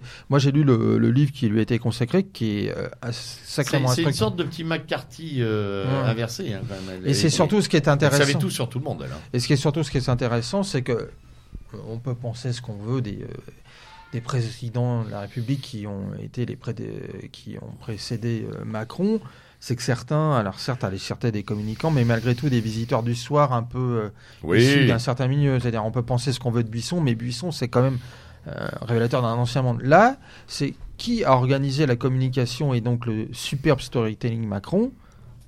La reine des paparazzi. La reine des paparazzi. Euh, après, on pourrait revenir sur le fait que, soi-disant, un parangon de la France enracinée, de la défense de l'identité culturelle, identitaire française, un certain vicomte a quand même ouvertement euh, fait campagne pour lui, si vous voyez ce que je veux dire. Ah oui. Celui-là, il a bien servi. Je sais pas combien il a été payé, mais il a bien servi quand même. a- moment. Juan Branco. Il a peut-être dealé la médaille. Il a peut-être dealé la. La, le- Non, je pense qu'on- le retour des, de, du truc de, comment s'appelle, de Jeanne d'Arc, j'oublie le terme. oui, oui, le, le- le- oui, le- le- l'anneau de Jeanne. L'anneau de Jeanne contre un soutien, Oui, tu vois, ou un oui, il y, a- y ça, il y a l'anneau de Jeanne, et puis surtout, on lui a dit que, écoute, Coco, si tu ne nous soutiens pas trop, ou si tu tiens pas à carreau, on rappellera ce qui s'est passé avec tes fils il y a quelques années. Ouais, aussi. Il y, a du, il y a du mauvais linge. Bon, Alors, alors, alors sur- pour euh, faire Benalla, moi je pense que ce qui est merveilleux avec Benalla, c'est qu'effectivement, euh, on voit que le, pro- le- la Macronie a du mal avec lui parce que c'est utile pour faire euh, une partie, on va dire, de la diversion médiatique, c'est-à-dire le fait divers, ce que disait Bourdieu, c'est-à-dire ça fait diversion, ouais. mais en même temps, quel superbe moteur pour les gilets jaunes, parce que c'est magnifique. Ouais, je trouve qu'ils s'en saisissent pas des masses, moi, de cette affaire Benalla. Parce que plus personne n'y comprend rien. C'est comme Euh, l'affaire Dreyfus. c'est sûr, ouais, c'est exactement. Mais si, il a raison. J'ai écrit dessus. hein. Mais oui, et puis il est très bon ce bouquin. On, il faut toujours qu'on trouve une date Bon. pour ton émission. Pas d'urgence. Mais on va la trouver. Euh, euh, non, non, fondamentalement, qui y comprend encore quelque chose, quoi? Et je vais te dire un truc. Et alors, tiens, le juriste que tu es, euh, et tu as pas des sources là-dedans euh, Ah non. merde. Mais je vais te dire un truc. Quand l'affaire Benalla Tu sais a explosé hein. l'année dernière, Euh, Est-ce que tu peux juste Le coffre-fort, je te- non, je j'ai te pas coupe- les- je te coupe, je te coupe exprès. vas-y, vas-y. Est-ce que tu peux me confirmer qu'il est assez régulier que des mecs qui n'ont pas le droit de se parler euh, et qui sont assujettis à des astreintes, euh, euh, voilà, de la part du juge, finissent par se retrouver dans le même paloir pendant une heure Euh, non, non, mais là, c'est. Je vois que tu relais les fake news véhiculés par la fachosphère. Voilà. D'accord. Voilà. Non, c'est extrêmement fréquent. C'est extrêmement fréquent. Surtout pour des, surtout pour des dossiers aussi brûlants, on fait des, des gaffes aussi grosses, tu vois.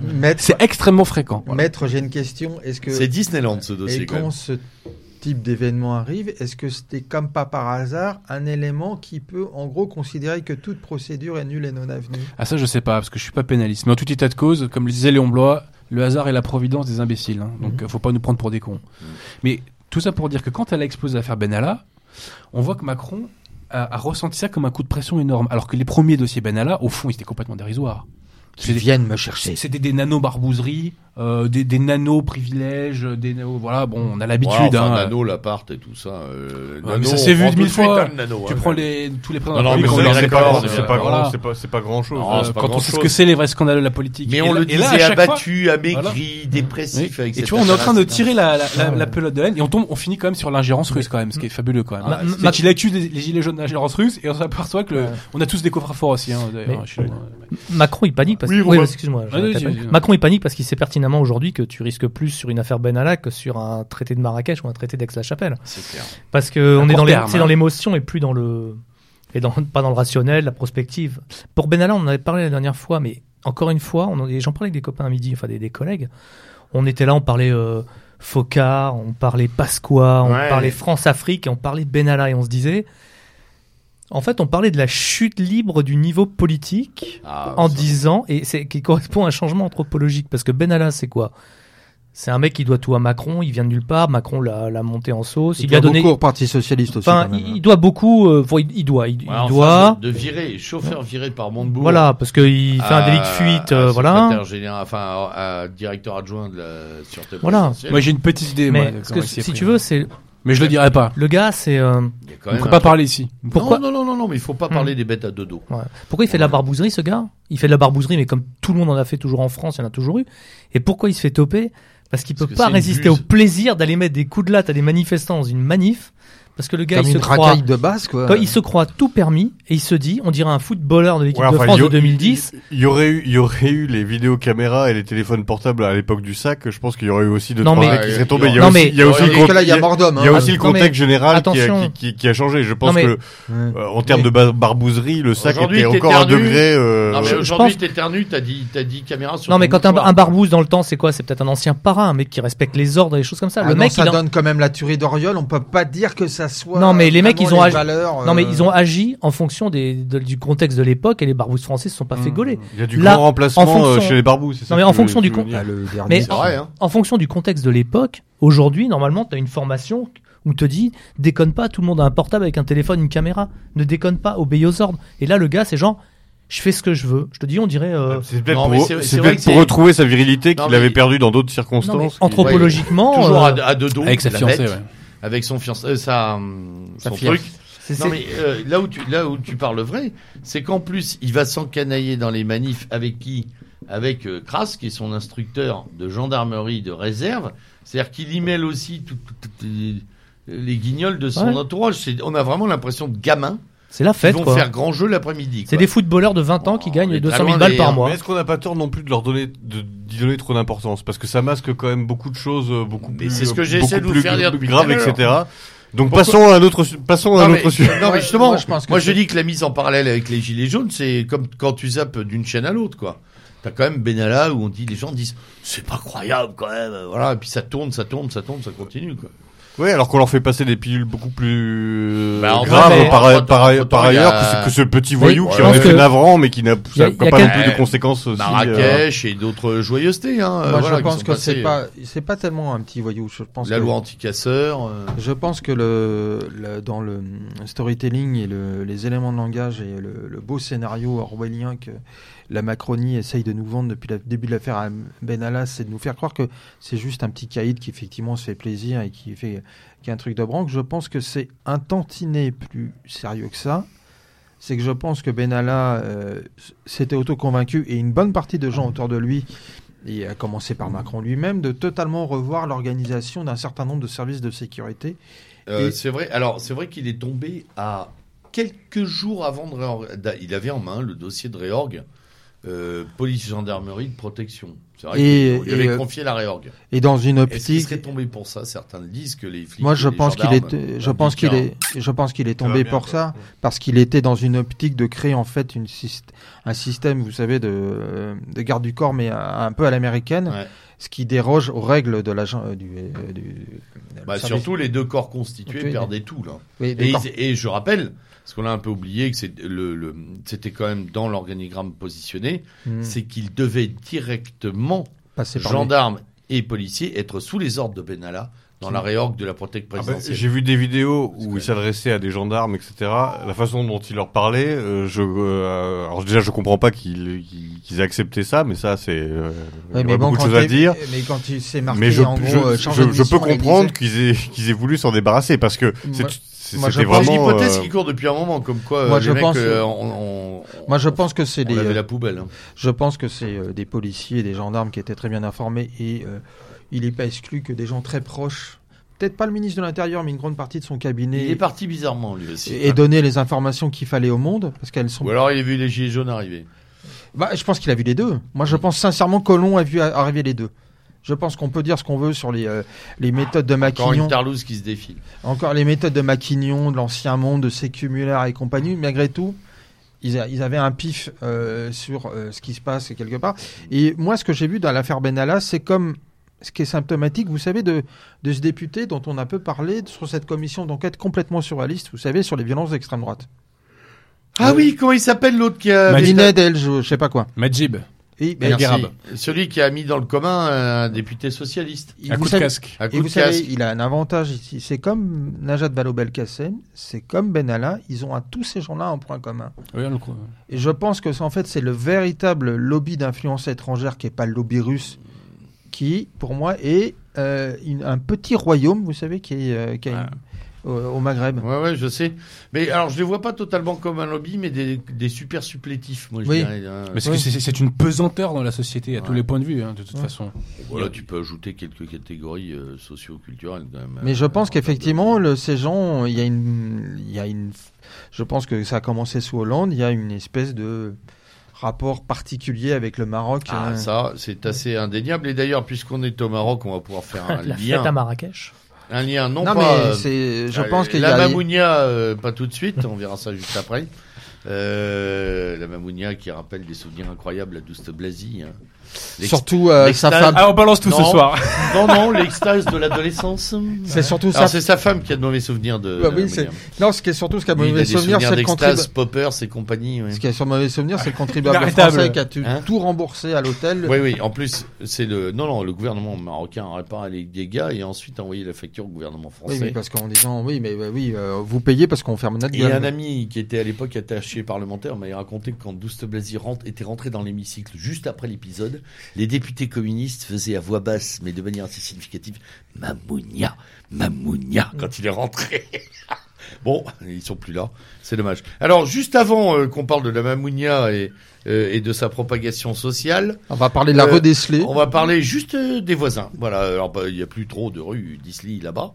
Elle est bonne celle-là. Mais il reste que l'Algérie, aujourd'hui est en semi, parce que moi je dirais pas en pleine effervescence.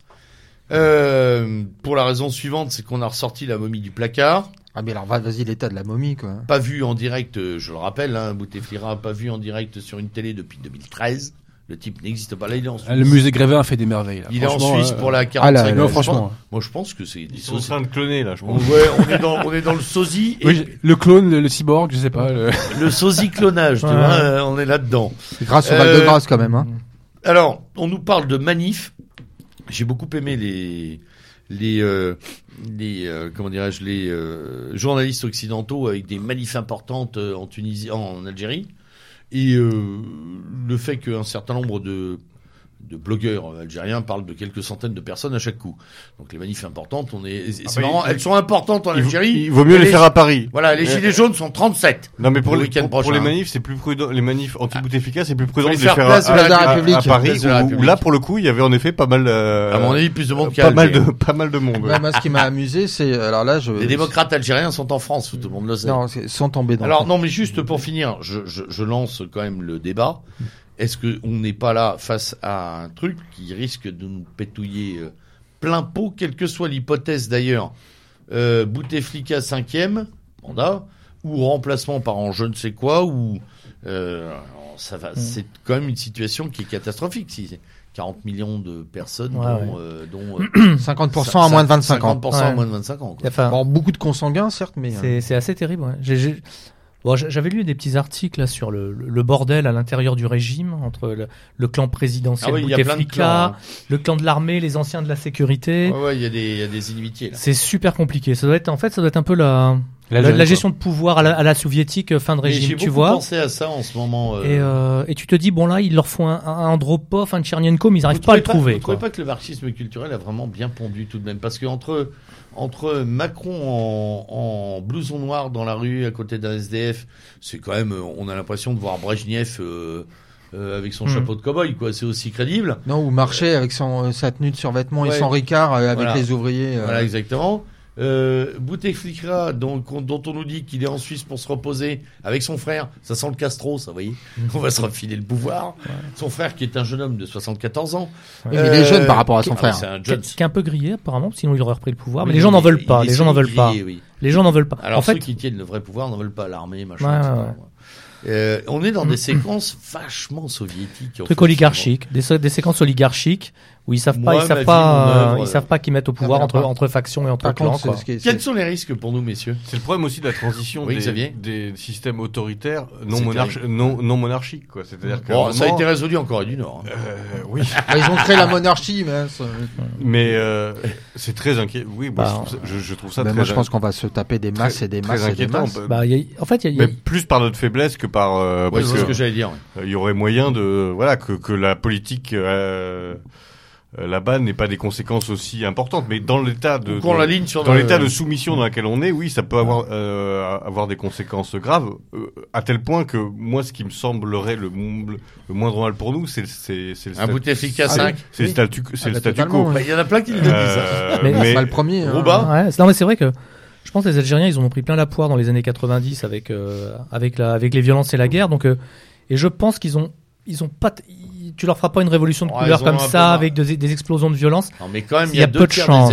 Des, des- deux tiers des Algériens qui connaissent pas Bouteflika. Non mais attends, il y, a- il y Non, a mais- une sécession hein, dans la société algérienne quand même. C'est-à-dire qu'il y a l'écart qu'il y a en France entre Mm. le pouvoir et le peuple, il est fois 10 Non en mais Algérie. tu veux ils ont vu la Libye, ils ont vu Ouais, la enfin, ils ont Syrie, vu, euh, ils ont vu mais la- alors attention parce que ils on ont vu tout ça. Ils ont-.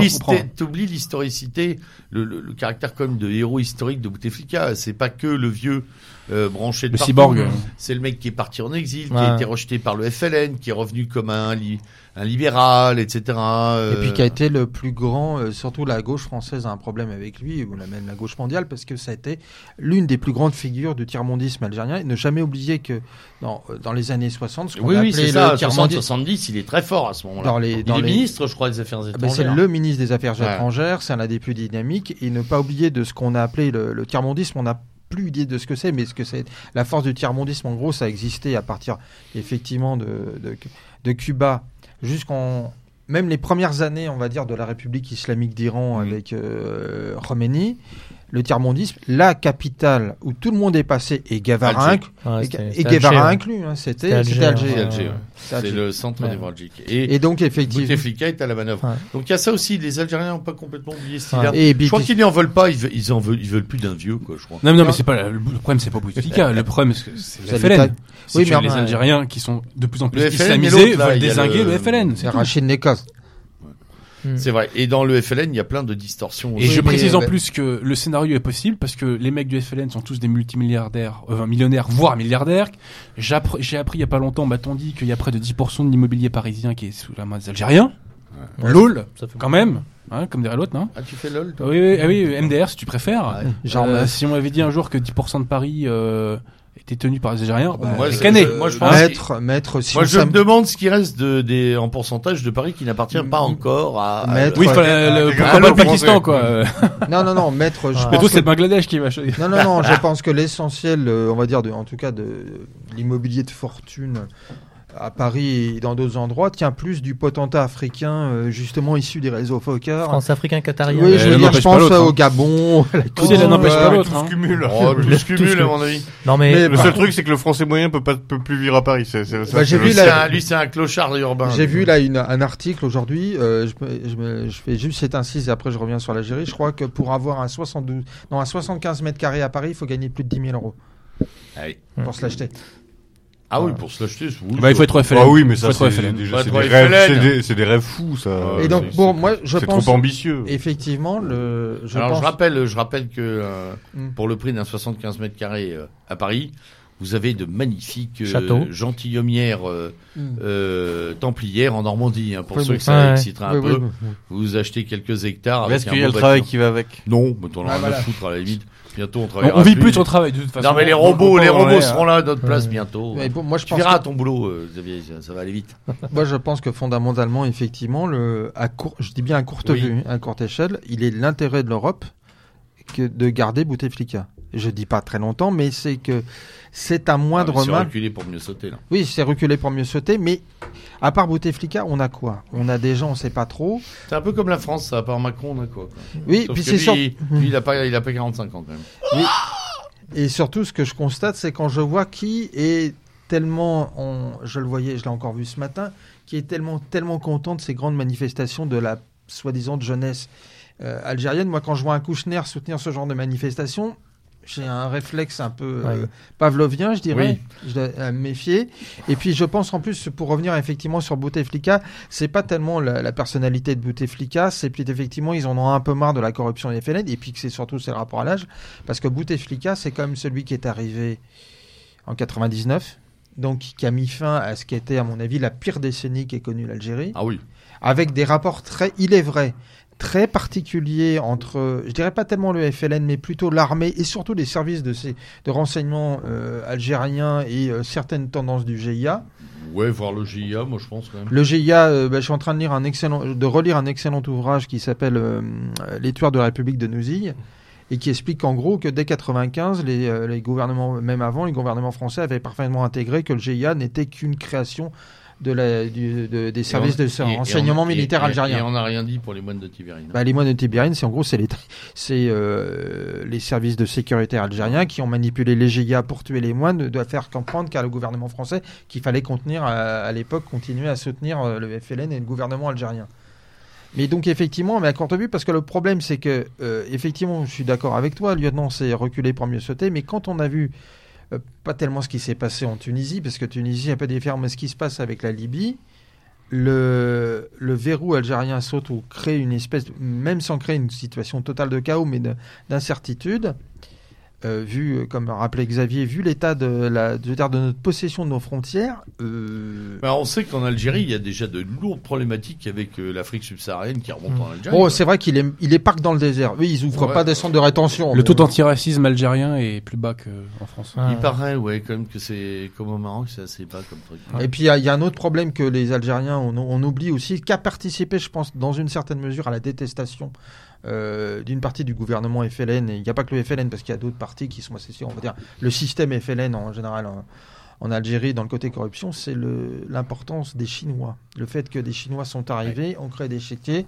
et ont comme, eh ben, sont comportés en disant. que, que ce- que ce système Oui, soit Xavier. détestable et Mmh. corrompu, euh, tout le monde l'admet, et que, en effet, si j'étais euh, un jeune Algérien, je serais très certainement. euh, Oh, bah, Euh, les boules, a euh, tous les bouts. mais moi, La je suis pas hein. algérien, je suis pas algérien, moi je non suis plus, mais euh, je français, européen, et donc hein. ce qui m'intéresse, c'est la, c'est- les conséquences. euh, euh, la et moi, je suis tout à fait d'accord pour qu'ils fassent une révolution anti-FLN Mais chez eux. euh, chez eux, et que ça n'ait Pas pas, de conséquences, et pas qu'ils se Ah massacrent déjà entre eux euh, chez nous, ce qui risque aussi d'arriver parce qu'il n'y a Ouais, pas parce que des anti. euh, Ce qui s'est arrivé. dans, dans toute diaspora, il y a, y a- y a des On a, différentes déjà eu composantes. droit, euh, on a déjà eu droit au règlement de compte entre les Turcs, euh, souviens-toi. hein. et surtout, oui, bien sûr. France. ouais. Les Sri Lankais, là aussi, là, qui se mettaient des coups de Mais de toute machette. façon, euh, quoi qu'il se passe dans le monde, on a, on a des conséquences chez nous, puisque c'est ça les sociétés, hein. cosmopolites.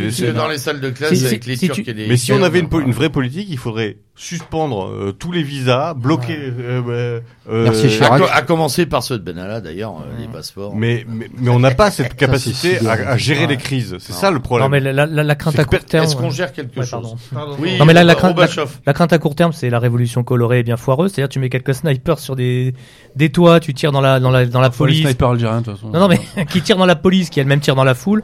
Et après, tu Les peux avoir des, américains, ils sont efficaces. et après, tu peux avoir des, des, des gros, des de gros bordels entre les Kabyles, les Arabes, euh, bon, Et parce t'as que des ça- milliers de bateaux qui arrivent à à Marseille. alors, la, la, la traversée est longue, mais effectivement, ils peuvent arriver. Donc, à court terme, hein, déjà. à court terme, déjà, c'est bon. Faut, on voudrait vraiment éviter ça, quoi, parce que Mm. en plus, c'est répercussions en France. Ensuite, à moyen terme, faut pas oublier que démographie plus épuisement des ressources euh, pétrolières qui fournissent à peu près la totalité du budget algérien. Ça veut dire c'est c'est- hein. dans 10-15 ans. C'est-à-dire, c'est dans 10-15 ans. Le scénario, le scénario bis pour l'Algérie, ce serait genre, euh, on développe une économie à côté pour euh, s'en sortir en dehors des hydrocarbures. On n'y croit pas trop. On adopte, on, ou on fait un scénario à la chinoise, on récupère des tonnes et des tonnes et des tonnes de capitaux pour faire un pays atelier.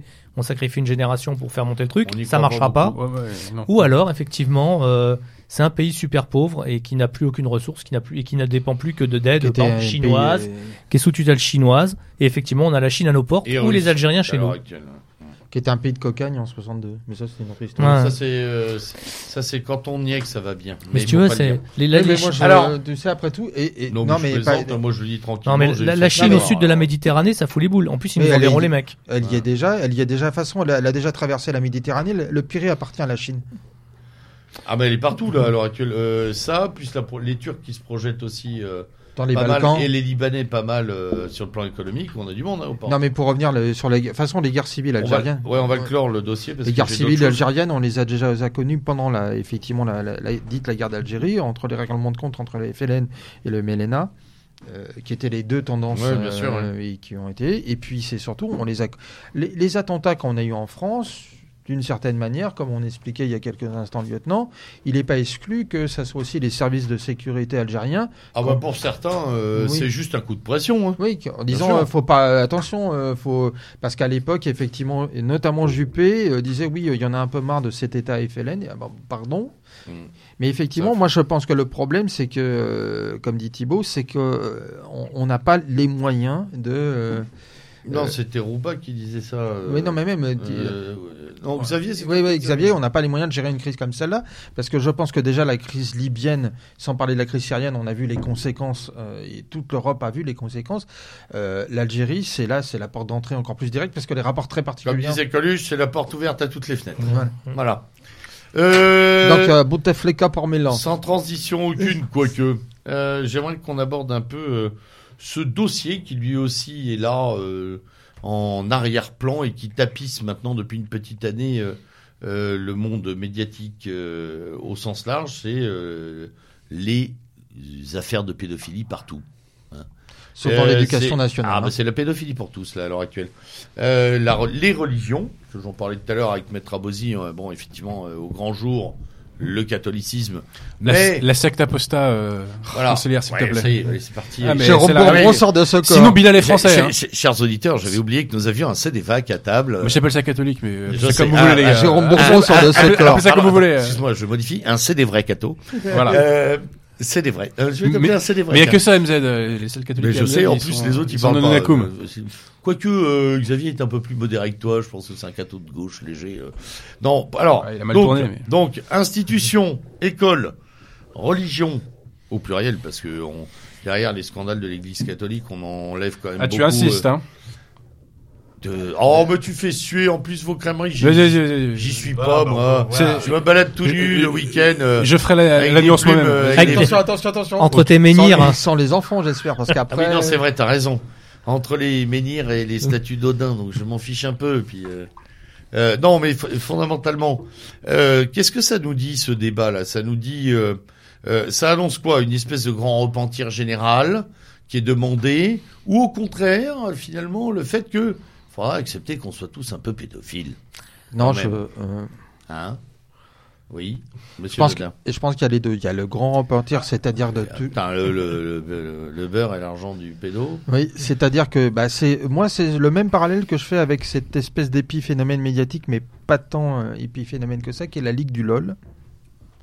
Oui, parce que là, tout le monde l'a pas eu quand même, la Ligue du LOL. hein. Mais la Ligue du LOL, c'est-à-dire c'était au départ. Oh, c'est- ça échappe à quand même beaucoup de gens, euh, ce petit euh, blabla. Ouais. Euh, nous, on mais- a fait la ligue du MDR qui est. Non, mais d'accord. ce que je veux C'est dire, un sur- parallèle avec le mur des cons chez les juristes, la Ligue du Ouais, LOL. quoi, près, Mais hein. non, ce qui est intéressant, c'est qu'on aurait pu euh, escompter à tout le moins que la gauche morale euh, se posait question. C'est que non, la Ligue du LOL, ça sert encore, comme la pédophilie, à attaquer toujours le même truc, le patriarcat blanc. C'est-à-dire que pourquoi il y a l'histoire de la pédophilie? On parle toujours que des, que des hommes, des hommes blancs pour la plupart, et donc c'est toujours cette espèce d'attaque de grand repentir en disant oui, cette espèce de patriarcat hétérosexuel blanc, il y a quand même des problèmes.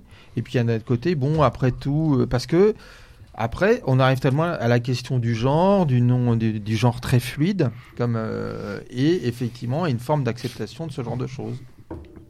Non, enfin, moi personnellement, je, je, je crois pas qu'il y ait de, pour le coup de, de complot et je pense qu'il y a une énorme euh, faute euh, de l'Église euh, catholique. Conciliaire. Désolé, pour moi, c'est.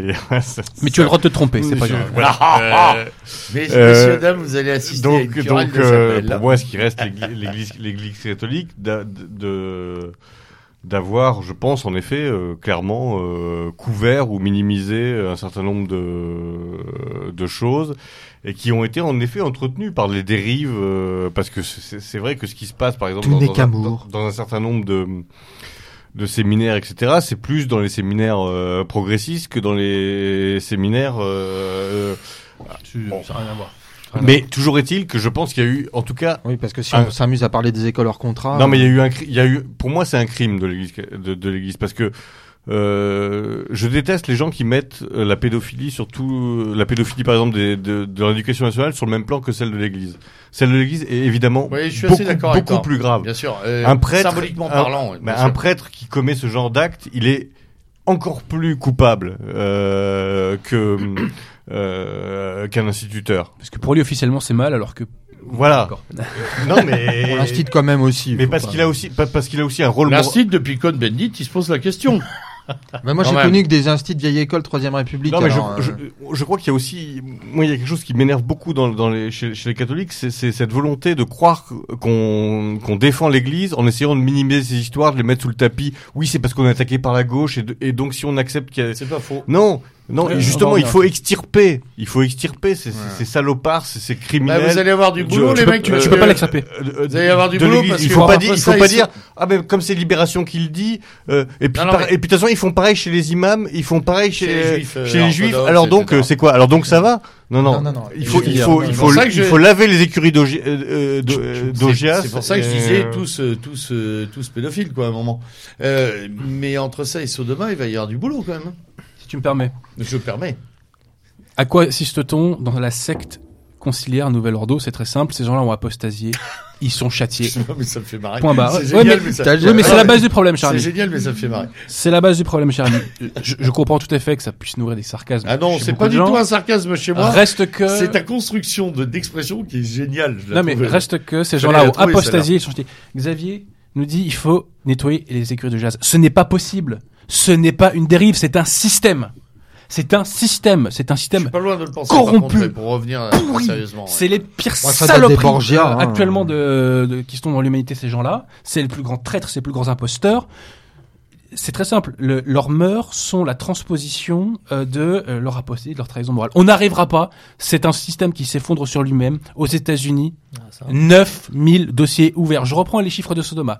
Aux États-Unis, 9000 dossiers ouverts. Quid de tous les dossiers qui n'ont pas pu éclore parce que les victimes n'ont pas osé parler? On dit que c'est 10% les 9000. En, en, en Australie, Australie qui n'est pas un pays catholique, eh, mais j'ai vu. 3000 C'est hallucinant. ça veut dire que c'est quasiment tout le monde. En Hollande, c'est pas un pays catholique la Hollande. Hélas pour eux d'ailleurs, soit dit en passant. Euh, Oh, des centaines de dossiers ouverts. Ça veut dire que c'est un et- système. Et t'as pas, pas cité l'Irlande. euh, C'est elle un est très catholique pourtant. système. Ouais. Et le fameux Martel nous dit qu'il y a 80% d'homosexuels dans l'église catholique. Je sais pas, j'ai pas le chiffre. J'ai l'impression qu'il Il y a quand même des, des quand homosexuels même. partout. Hein. Euh, et Non, mais il explique, il explique surtout que dans Mais- la hiérarchie vaticane, plus tu montes, plus il y en a. Toutes. Et- Mais évidemment. J'ai un vieux camarade de Stéphane que je salue, Stéphane A que je salue euh, grandement, euh, qui est un vieux copain pour qui le lobby des lobbies c'est euh, Oui. c'est les homos. Hein. Dans- Et il dit il y en a partout, Aujourd'hui, oui. à gauche, à droite, dans toutes les religions, dans tous les partis politiques.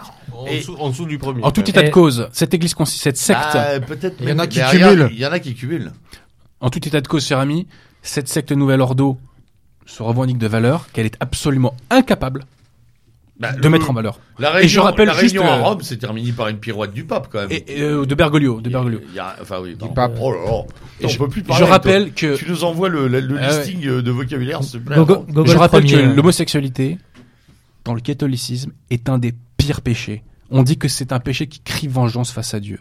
Donc on voit bien qu'on a une secte de Tartuffe face à nous qui n'est pas lavable parce que ce sont des pourris. Ils vont s'effondrer sur eux-mêmes. Ils seront châtiés ici et Alors, ils seront châtiés dans les l'ex- L'homosexualité et la pédophilie, c'est pas non plus Non, mais- exactement le même. Non, mais c'est pas- non, mais par problématique, C'est mais- pas la même problématique, mais en revanche, ça prouve que ces gens-là sont incapables contre, il y de a un mettre en œuvre les valeurs dont Mais ils il y, a, sont. un- il y a un chevauchement des dossiers qui est quand même, euh, voilà, c'est c'est tout le temps l'un ou l'autre qu'on voit apparaître. Je connais Ah quelqu'un. non, mais c'est massif. C'est évidemment. Moi, là où j'ai- je suis d'accord. C'est quasiment la norme. Je connais quelqu'un, euh, Je fais des amalgames. hein. prêtre euh, catholique, qui vient d'être missionné en Italie, qui me raconte que dans la ville italienne où il est, euh, il y a des prêtres, donc de la secte machin, De la secte. euh, en couple, en ville, en appartement, au vu et au su de tout le monde. Personne se cache. Euh, su veux dire avec des femmes le ou voisinage est, c'est su et ça pose aucun problème. ou entre prêtres Alors, Je vais, je vais protéger la source, donc je dirais Mais- pas la ville italienne. Je vous la donne en micro. Non. mais, Euh, bien sûr, mais ce que je veux dire par là, c'est que c'est pas- c'est même pas dérangeant. C'est- Enfin, je veux dire, c'est en établissement. Donc c'est c'est aussi un problème. C'est aussi un problème parce que c'est un problème d'image. Ah oui, non, mais moi- moi je Et pense- c'est surtout une, c'est surtout quelque chose dans lequel, euh, dans laquelle tournent tous les autres en disant, voyez, euh, vous en voulez pas, mais vous en avez. euh, vous essayez de les combattre, mais en fait, euh, ce sont vos plus fidèles servants, etc. Machin. C'est, euh, il y a quand même un gros travail. Hein. Ah, mais je pense que l'Église est, est- est très, est très malade et qu'elle peut se, euh, se, euh, se purger, mais qu'elle doit d'abord faire face honnêtement et euh, pleinement à ses, euh, à ses failles et pas chercher justement à, à trouver des, des échappatoires. Mais en effet, je, je suis la, la- la- la masse de ces affaires prouve qu'il y, a un- il y a un côté un peu, un un, un système. peu systémique. mais, Mais, mais contrairement euh, à Maître Abosi, je pense que c'est un épiphénomène euh, temporel qui n'est pas lié à... la- à- Oui, ça, ça m'étonne pas de toi, de- euh, de- en gros, ça n'a rien à voir avec Vatican II, quoi. Vatican. II n'a pas attiré la malédiction, quoi. C'est ça que tu veux dire Non, non. Je Pour pense Adrien, que si, les- grosso modo, oui. Voilà, mais... Mais, Je mais, crains. mais alors, tu, tu- toi, euh, question euh, à toi, Adrien. Du côté, genre, on va, ce que j'appelle les lefèvristes. Alors, tu vois, le Mais je suis pas le vériste, moi. Non, mais le mec, Oh, non, non, mais attention, non, non, mais attends, attends, attends, attends. février, pour lui, C'est centriste. Centriste. Alors, est-ce qu'il y a, oui, alors, mais Non, du Ils sont côté des de ces- apostats tout autant. hein, de de ce que les Non, ignorants autant, appellent mais- les, les, les, les, les fondamentalistes, quoi, les intégristes. Les catholiques, peux D'accord, d'accord. Alors, est- est-ce qu'il y a une, po- il y a une position officielle de la part de ces gens-là sur, euh, d'abord, est-ce que c'est pareil chez eux? Non. Et quelle est leur position Bah, déjà, euh, par on rapport à est ça légèrement, aff- euh, comment te dire, euh, En nombre. moins nombreux Ouais. numériquement. Il y a combien de degrés après dans la, dans la pureté dans le... Non, mais il n'y a pas de vrai. C'est tout simplement euh, rien de ce qui a été dit. On n'ajoute rien, on retire rien de la religion. C'est tout, ça suffit. Non, mais après, nous, on représente que dalle. Hélas, hélas. Sinon, on n'en serait pas là. hein. Mm. On n'en serait pas là. ça, par contre, je suis tout à fait euh, fondé à le croire. Euh, ce, serait, ce serait un peu liquidé différemment. Monsieur Nodin. Moi, pour revenir à un élément que disait Thibault à juste titre, je pense pas que c'est une question de, de voir ça comme un complot, l'histoire de la pédocriminalité au sein de l'Église ou inversement. c'est que je pense, mais par contre, ce qui est intéressant, c'est l'exploitation médiatique. C'est comme Mais la- c'est là aussi où je voulais en venir. C'est pour ça que je disais tous pédophiles. C'est-à-dire qu'en fait, on est en train de. Parce que ce qui est merveilleux, c'est que la, la pédocriminalité, parce que la pédophilie, je déteste ce terme, parce que pédophilie, il y a un côté un peu, euh, comment Ouais, dire, euh, euh, philatélie, quoi. Bah oui, un peu, un peu positif, Ouais. c'est-à-dire que. Il y a les couleurs de teint, moi, les couleurs de. Non, et puis enfin, quoi qu'on fasse à un enfant, c'est abject par principe. Donc, Ah, euh, ça. Donc c'est de la pédocriminalité. Et euh, je pense que euh, effectivement, c'est un moyen utilisé par beaucoup pour effectivement mettre un coup de pression sur l'institution que l'on veut attaquer et qui donne tous les moyens pour se faire attaquer, qui est l'Église. Et qui ne demande que ça, hein, d'ailleurs, chez ces gens. Et justement, pour Ouais. remettre une couche sur, euh, comme si le fait d'être, euh, d'un coup, d'avoir des prêtres euh, mariés euh, était un moyen de euh, limiter que la- cette la- thèse de- totalement, qui est totalement absurde. parce qu'on sait que l'essentiel de, des problèmes et des abus euh, qui concernent les enfants, tout absurde, c'est sur quand le fait même- de gens qui ont tout à fait, les- qui peuvent, non, c'est au qui sein des à fait familles. se marier, L'essentiel de la ça- pédocriminalité, c'est ça s'appelle l'inceste. C'est au sein des familles. La, la- la pédophilie, c'est pas une conséquence de l'abstin- de l'abstinence sexuelle, c'est Non, une, quand- mala- c'est une maladie mentale. Et d'ailleurs, qui- on va plus loin en ce moment, puisque les gens disent que c'est que le célibat euh, qui, euh, enfin, c'est le- c'est- c'est notamment le fameux Martel et les commentaires qui sont autour, que c'est le célibat qui mènerait à l'homosexualité. Alors, messieurs, moi, je fais un sondage. Qui, dans ces périodes de célibat, a eu des pulsions homosexuelles? Non, faut arrêter de se foutre de notre gueule quand même. hein. Euh, J'ai Il faut- vaguement eu un. Non, bah moi non, moi non, voilà. Voilà, moi, moi, Même non. en ayant Voilà. fait mon service militaire, en étant même Non, mais célibataire, faut non. arrêter, mais faut Ouais. arrêter. C'est comme ce qu'on mais il faut disait dire hors que- micro tout à l'heure. Mais Adrien, Cet article insipide que tu avais euh, sous le bras là de, Ouais, de, de libération, ouais. où le mec De dit euh, l'aberration, l'aberration. euh, quand on fait euh, quand on fait une partie de Gilly avec ses enfants euh, ou quand on leur mordit le Tu- mollet, Tu, tu veux une citation on est on a des pulsions pédophiles. Toute relation éducative, pédagogique ou thérapeutique avec un enfant s'appuie sur la tendance pédophile sublimée. C'est Pédophilique, Ah pédophilique. Alors en plus cette enflammante enflure de Freud qui te sublime la relation. Elle est en sublimé. en- non, Ah bah c'est toujours les mêmes. Mais c'est vraiment dramatique parce qu'on est on- Sérieusement. C'est- parti pour. Et puis on fait rentrer ça dans dans dans dans, l'esprit des gens, c'est-à-dire qu'on hyper sexualise la Dans tous les rapports. Les gens vont On avoir les- peur aujourd'hui de toi de de de de, de Bah, de laver leur de de, la- mordiller de la laver leur de laver Ah. leur enfant normalement en se disant ah est-ce que est-ce que c'est pas un c'est- tragique ça. C'est vraiment euh, cette hyper sexualisation Xavier- de l'enfance c'est en effet quelque chose qui est euh, Xavier, ça va, ça va de pair aussi avec un moment qui pour moi a été euh, dramatique aussi sur le rapport qu'on a eu des, des parents même dits normaux avec leur enfant, ce qui fait qu'on on a enlevé le stade de l'enfance, c'est-à-dire l'enfance c'est licence c'est pur, c'est-à-dire que maintenant quand à un moment on a dit oui vous exagérez peut-être sur les petites filles avec l'histoire du string, et les, les- je suis désolé mais j'ai vu des trucs complètement sidérants ou les concours de Miss pour Ouais. des gamines de 8-10 C'est ans. je- effroyable ça. c'est- Je suis désolé, c'est après faut pas s'étonner qu'on ait des, on est en quelque sorte des tribunes aussi complètement sidérantes. L'enfance, à un moment, elle doit être Et ça va de pair, ça, avec euh, tous les tous les articles sur les, les drag kids, euh, Ouais. ces enfants non genrés. L'autre, on dit, on en parlait là tout à l'heure là. Meghan Le- Merkel. Ouais, le, Ah, Bilal, le euh, bonobo euh, de, de Westminster là, Hmm. euh, qui euh, qui annonce que elle aura avec euh, le rouquin là, avec Ouais. Rouquin, elle va avoir un enfant Ah, non genré Non, Et, euh, et elle sera un vont- coparent. et elle sera un coparent. Non, mais, euh, En plus, ils sont pas à Westminster parce que Westminster c'est le siège du Parlement. Je me suis énervé, c'est Hmm. pas Westminster. C'est Buckingham de, Buckingham. ils sont-. Ouais. les Buckingham Palace, comme on disait, Ouais. 18e. Oui, bah, c'est surtout qu'en plus leur hymne n'est- n'étant qu'une reprise d'un hymne français. Mais, pour revenir sur le fond du, du problème je sais pas en effet si cette Attention au fond du- si cette offensive Ouais, très Euh, au fond. sur- enfin, sur- en tout cas, cette, cette focalisation sur euh, la pédophilie est faite pour finir de détruire l'Église, qui est déjà euh, bien mal en point, Ou la relation parent-enfant. ou si mais- elle est justement pour euh, finalement, à force, euh, Oui, il y a une intégrer forme- bah, l'idée que déjà, a- euh, Mais c'est ce que Euh, je te dis. J'ai plutôt l'impression qu'on veut, on veut dire en gros, bah l'Église en fait, elle est comme tout le monde et tout le monde est un peu pédo. Moi, je Tu vais, vois ce que je veux dire je vais te dire un truc. Moi, j'ai quand même un truc dans le fond où je me dis, on est en train de nous expliquer que ça va être un, un peu tout bah là, c'est là, Libé reviendrait à ses fondamentaux Je vais te des, dire, années- bah, des années je crois 70. qu'elle des Actuellement, années 70, hein. contre la secte, actuellement contre la secte conciliaire, il y a deux attaques. C'est considère de l'ordre nouveau, c'est ça Nouvel ordre. Nouvel ordre. Je vais y arriver. Je l'aime bien en plus ce truc. D'une part, il y a les affaires de la pédophilie, et d'autre part, il y a l'affaire Martel avec son bouquin sur l'homosexualité. Qui Qui a fait une enquête un- de 4 aimait- ans. aimait bien les invités. 4 ans, il est, elle est partout dans le monde. Qui a payé le truc? Premièrement. Alors, Première question qu'il faut se poser. je vais te dire, j'ai lu quelques bonnes feuilles. Il peut avoir été payé. Il sort quand même du lourd. Mais évidemment, mais j'en doute pas. Là où je veux en venir, Et je vais te- archevêque qui dit j'ai pas fait vœu de Eh ben, et- chasteté, j'ai fait vœu d'homosexualité. Euh, Je vais te dire une chose. oh, le mec il te raconte ça, il est, euh, il est tout en haut. Je- euh, Je suis intimement convaincu, j'ai pas de preuves, que ce bouquin est une commande plus ou moins de cette secte de merde. Euh, qui, Ah, ouais, j'en suis plus ou moins convaincu. Et l'objectif, c'est de mettre une pression médiatique pour la faire craquer encore plus sur les résidus euh, qu'elle qu'elle avait encore d'un point de vue de la morale catholique. vois. Peut-être. Qui Ouais, s'amusera à ça? Les LGBT, ils sont plus là après. hein. Un sabotage Non, définitif sont- de- du fond de du fond religieux. Oui, ils quoi. sont beaucoup plus loin. Ils sont Sabotage beaucoup de plus loin, l'intérieur, Les LGBT, ils nous parlent de sexualité, machin, bizarre, etc. Hmm. Bon, euh, on va passer quelque chose d'un tout petit peu moins sexuel. Le, re- le retour, quoique, le retour des morts vivants, puisqu'on nous a annoncé avec. JP euh, alors, non, lui, il est directement allé au fait, ça. cimetière des éléphants. fait, puis putain. il l'a déjà fait.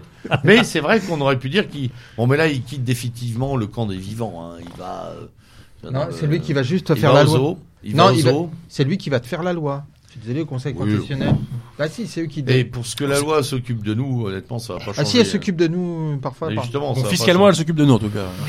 ça va pas changer en grand-chose. termes en Alors, termes de tes libertés, oui. hein. Non, j'aimerais juste, euh, parce qu'il nous reste euh, une petite euh, vingtaine de, de minutes, un peu, un peu plus euh, à peine, qu'on évoque le cas du retour des morts vivants, à savoir de nos djihadistes qui ont brûlé leur passeport et leur carte d'identité, Ils sont mais qui 130. sont maintenant Je, sens- français. je sentais que t'allais critiquer, mais vas-y, vas-y. Oui, je sais. euh, ouais, ouais. Euh, alors, je critique pas tellement parce que bon, euh, voilà, ils existent euh, et que les gens évoquent leur cas, c'est tout à fait normal. Qu'on suive l'agenda américain, ça l'est un peu moins, c'est-à-dire avec les pressions de Trump qui dit récupérez-les. Euh, qu'on nous balance entre infos et intox permanente sur les chiffres, les retours, les pas retournés, les reviens et les reviens pas Et puis surtout nous faire Euh, pleurer avec les enfants. que l'État est une et, et, et qui est dans les instances étatiques un véritable malaise communicationnel là-dessus, avec des ministres, un président, un premier ministre qui disent pas la même chose, des re- représentants du Quai d'Orsay qui ont encore un autre discours.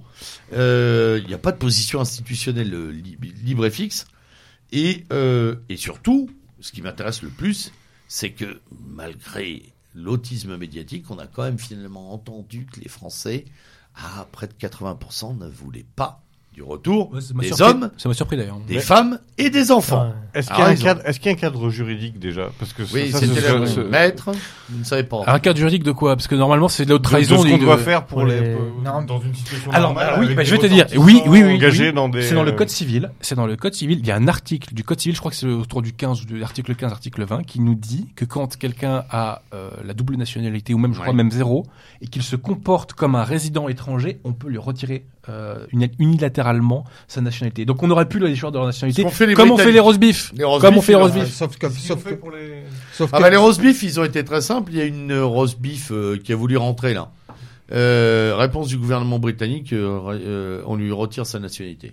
Direct. sauf qu'il y a, il y a euh, maître. Bon après, euh, ils ont des soucis, c'est, hein. ces articles et, euh, et ces éléments du code ne fonctionnent que pour la double nationalité. Non, non, pas que.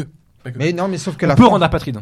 Non, sauf Ah, que si, la France a. ma- Oui, le code le permet, sauf qu'en même temps, la France a signé des traités sur lesquels elle ne reviendra pas, puisque c'est le principe. Que maintenant. les Britanniques n'ont pas, n'ont pas ont signé d'ailleurs. hein. Oui, qui disait que la France ne peut pas créer des apatrides.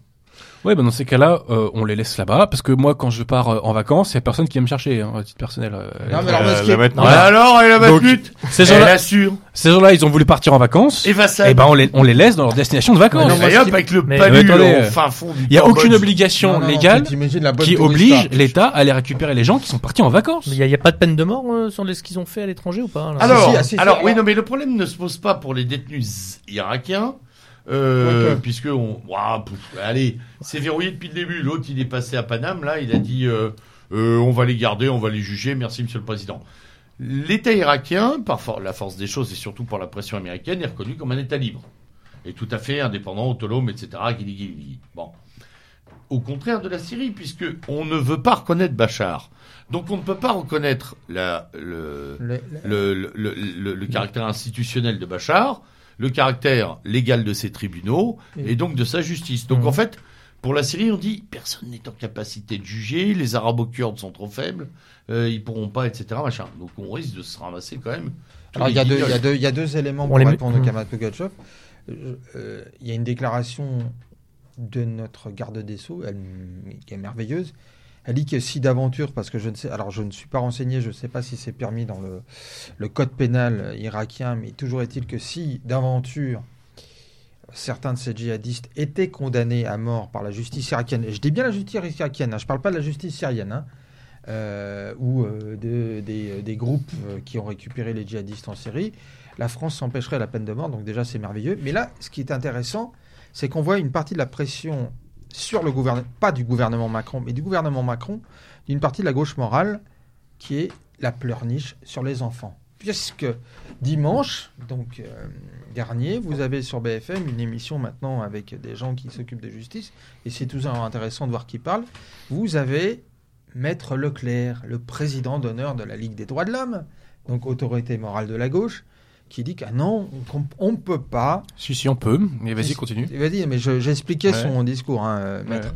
qui disait qu'on ne peut pas euh, faire porter le chapeau à de jeunes enfants sur le comportement des parents. Sauf que les jeunes enfants ont été éduqués d'une certaine manière. On voit quand même un certain nombre de vidéos où eux-mêmes ont été gorgés, ou en tout cas font mine d'égorger.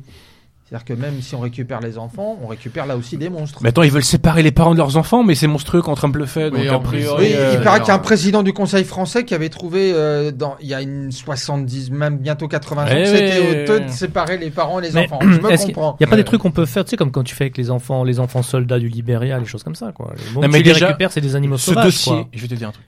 Ce dossier n'aurait jamais dû émerger médiatiquement. Normalement, quand on a chef d'État, on se dit ces gens-là, ils nous ont trahis parce que c'est une forme de trahison. Ils ont même brûlé Ils Ils n'existent Attends. plus. Attends, Il n'existe euh, attends, plus. Adrien, c'est pas une forme. Le mec qui s'en va, il te tourne le dos. Alors moi, encore une fois, je l'ai dit. Oui, c'est une trahison, bien Je l'ai dit plein de fois à ce micro. Bravo, Mm. bravo à ces jeunes. Ils font un choix. Au moins ils s'engagent. ils ont gardé la cave quand Ils- même. hein. ils- Et puis ils se cassent aussi. Non, donc, non, euh, ils se cassent, ils disent euh, on vous déteste, on vous hait, et si on vous croise, on vous égorge. Voilà, regarde ma carte d'identité, je la fous au feu, là, là, voilà, ouais, bah, machin et tout. Super. Ils ont choisi une cause. Ouais. Je rappelle que en d'autres temps, euh, des Français euh, Oui. sont allés se battre pour un grand drapeau noir et une Europe euh, zigaille. Bon, eh ben ils ont pas été pleurnichés de se faire récupérer, c'était pas ma faute, etc. Bon, là on a des mecs qui quand même, quand ils sentent que l'affaire est un peu pliée, se rappellent ah bah oui on a été, on est Là. des femmes aussi. Toujours très intéressant d'ailleurs. Les djihadistes font parler leurs femmes. Ah, C'est un classique de mettre les femmes de- ouais, devant ouais, chez on eux. a beaucoup subi, euh, on est un peuple qui a beaucoup souffert. Bon, euh, c'est Oui, même- assume Pépère. hein. Ah Mais bah voilà, sais- ouais, quand même un tout, un tout petit peu, quoi, un tout petit peu. C'est quand même. Mais il y a un message aussi que le système nous envoie, que la République nous envoie, c'est que aussi crasseuse, aussi nocive, aussi euh, homicide que soit l'immigration, vous Et allez vous la manger. on doit l'aimer. Vous allez vous la manger. Vous n'avez pas le choix. Ouais. Voilà. Et là, il y a une Alors, volonté manifeste après, pour- de nuire au peuple français qui est affichée. Pour aller au bout du Ils sont truc, français, quoi qu'ils fassent, pour, et pour aller au bout du bout truc, du on bout. a déjà euh, presque 200 personnes qui sont rentrées, il faut le dire. Hein. 2 à 300, on n'a pas tout à fait tous Mm. les chiffres. Et Beaucoup dont d'enfants. certains sont déjà sortis de prison. hein. et, et dont un tiers est déjà sorti de prison. Voilà. Euh, ou qui n'y est pas allé d'ailleurs du tout, puisqu'il y en a qui ont été jugés euh, finalement. euh, Bah, tu le- fais moins d'un le an. mec, il arrive, il dit euh, J'étais secrétaire à Dakar. euh, bon, d'accord. Euh, à Raqqa, pardon. Euh, T'as tapé des lettres. Bon, il a tapé que des lettres. Voilà, ouais. qui appelait quand même à égorger, mais c'est pas Mais grave. c'est pas grave, c'est des lettres gentilles. euh, voilà. Donc ça, c'est très intéressant. euh. Alors, suite au prochain numéro, évidemment, on en reparlera à ce micro dès qu'on aura des nouvelles de nos invités, enfin de nos copains qui reviennent. Euh, et euh, on va passer à l'avant-dernier point de cette, euh, de cette petite euh, euh, revue. euh, avec euh, le last but not least, les européennes, il faut quand même en dire quelques mots. Euh, un, on sait que ça n'intéresse personne. Deux, on sait qu'elles arrivent maintenant dans un contexte absolument délétère en termes de campagne électorale. Euh, trois, en fait, Macron a déjà commencé depuis longtemps sa campagne électorale parce que cette histoire de grand débat quand même lui sert lourdement. Euh, et là d'ailleurs, il y en a, je sais plus, je crois que c'est quelqu'un du côté de la France Insoumise qui a quand même dit, dites donc, au CSA, vous avez comptabilisé toutes les heures. Il y a une partie euh, des Républicains quand même qui l'a fait aussi. Ouais, voilà, heureusement, il y a quand même qui se souviennent qu'il y a le CSA qui est là pour dire euh, 20, 20, 30, 30, 40, 40. On voit quand même qu'il y a un, un- un bout de mobilisation en hausse. Je pense que c'est quelque chose de l'élection sanction, peut-être, ou confirmation. Les sondages nous montrent des choses assez euh, contrastées. Les partis politiques m'ont l'air vraiment, par contre, en dessous de tout en termes de campagne. quoi. Il n'y a rien du tout. Et il reste, en fait, il ne reste que la vraie fausse campagne de Macron hein, en termes médiatiques euh, pour le moment. Monsieur Nodin.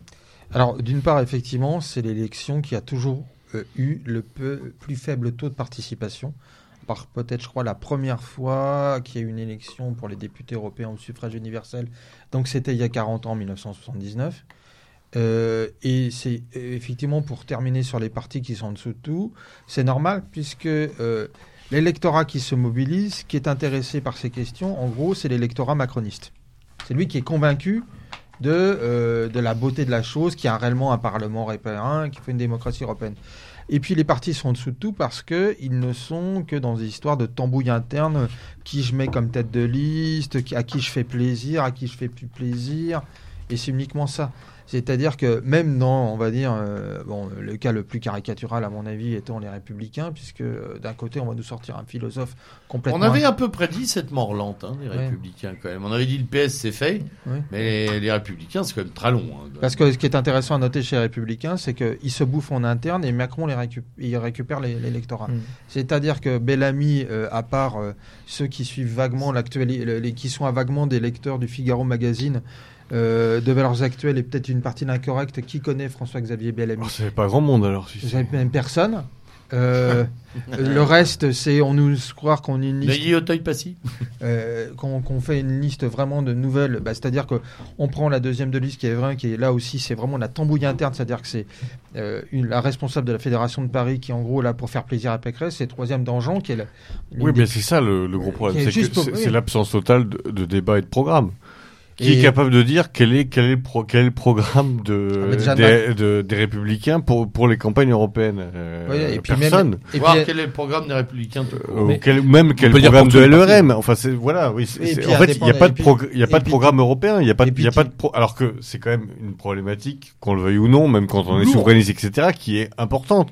Et on voit bien qu'il n'y a pas de débat politique. Il y a en effet euh, des Ah, querelles le- de personnes. Et puis des... je pense que l'intérêt de Macron, en plus pour ces questions-là, c'est de faire opérer complètement toute forme de programme ou de critique, euh, et en disant que c'est simple, c'est moi ou le chaos. Et en plus, lui, son intérêt, c'est la personnalisation à outrance.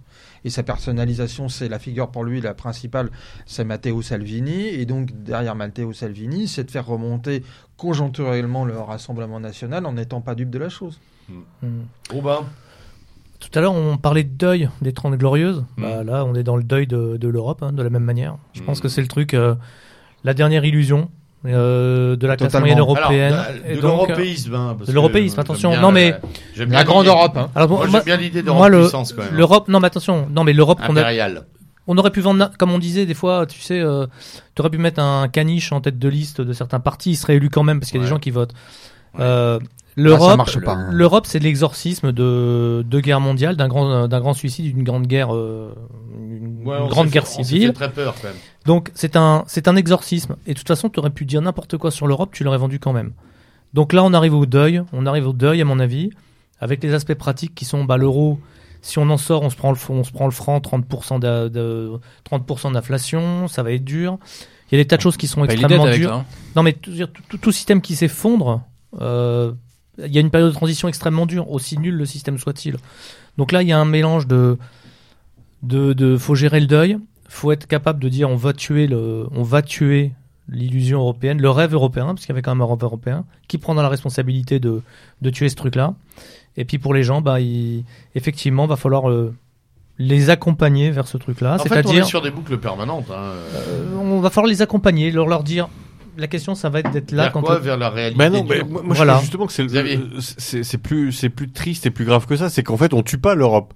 C'est qu'on continue à faire euh, survivre le cadavre de l'Europe, De l'Union euh, européenne. de l'Union Oui, Euro- de de l'Union européenne, en ayant justement fait le deuil de l'Euro- de, de Bah, l'Europe. raf, euh, Mais personne ne dit que le- l'Union européenne est morte. On dit, euh, bah ouais, en fait, il faut faire Ah, avec parce que maintenant, maintenant, c'est Bah, que- tu, tu prends les gilets jaunes, si je pense que vraiment pour eux, le, le- l'Europe ne fonctionne pas, l'Europe mais- institutionnelle oui, ne fonctionne pas eux qui pas. Oui, camarades, l'Union européenne Bah, va se faire dire con- le- va continuer à se faire sans eux, contre eux, par-dessus eux, et c'est la même chose des politiques. le, on pro- verra le- jusqu'à le- quand. Mais la question quand on parle de deuil, c'est le, problème justement, c'était que le, le parti qui avait une vraie euh, proposition pour, pour le coup importante sur l'Europe, c'était le, le Front National avec la sortie de l'euro. Oui, Ça- puis l'Europe des patries. Mais comme, il- comme je sais pas, on lui a expliqué euh, que ça faisait peur aux gens, etc. Il, a- il a retiré ça de son, de son discours, alors que Maurassien, c'était la seule idée force qui le distinguait plutôt. vraiment Bah, euh, et- vraiment des autres. Donc maintenant, même le RN ne, ne parle plus ne, ne parle plus à ce niveau-là parce qu'il que- il propose pas euh, ni la sortie de l'euro, ni, ni, ni Ah, le on est un peu dans le ni- national. T'as deux paramètres en Europe. Donc on, on, on est quand même dans, dans un débat où, qui, qui est où il y a plus de, je sais pas que- quelles sont les, les, les, les, différences alors, clés Moi- sur lesquelles on demande même de voter. Il y a quand même quelque chose qui, me- qui me chiffonne. Euh, Rouba, je te passe la parole en deux secondes.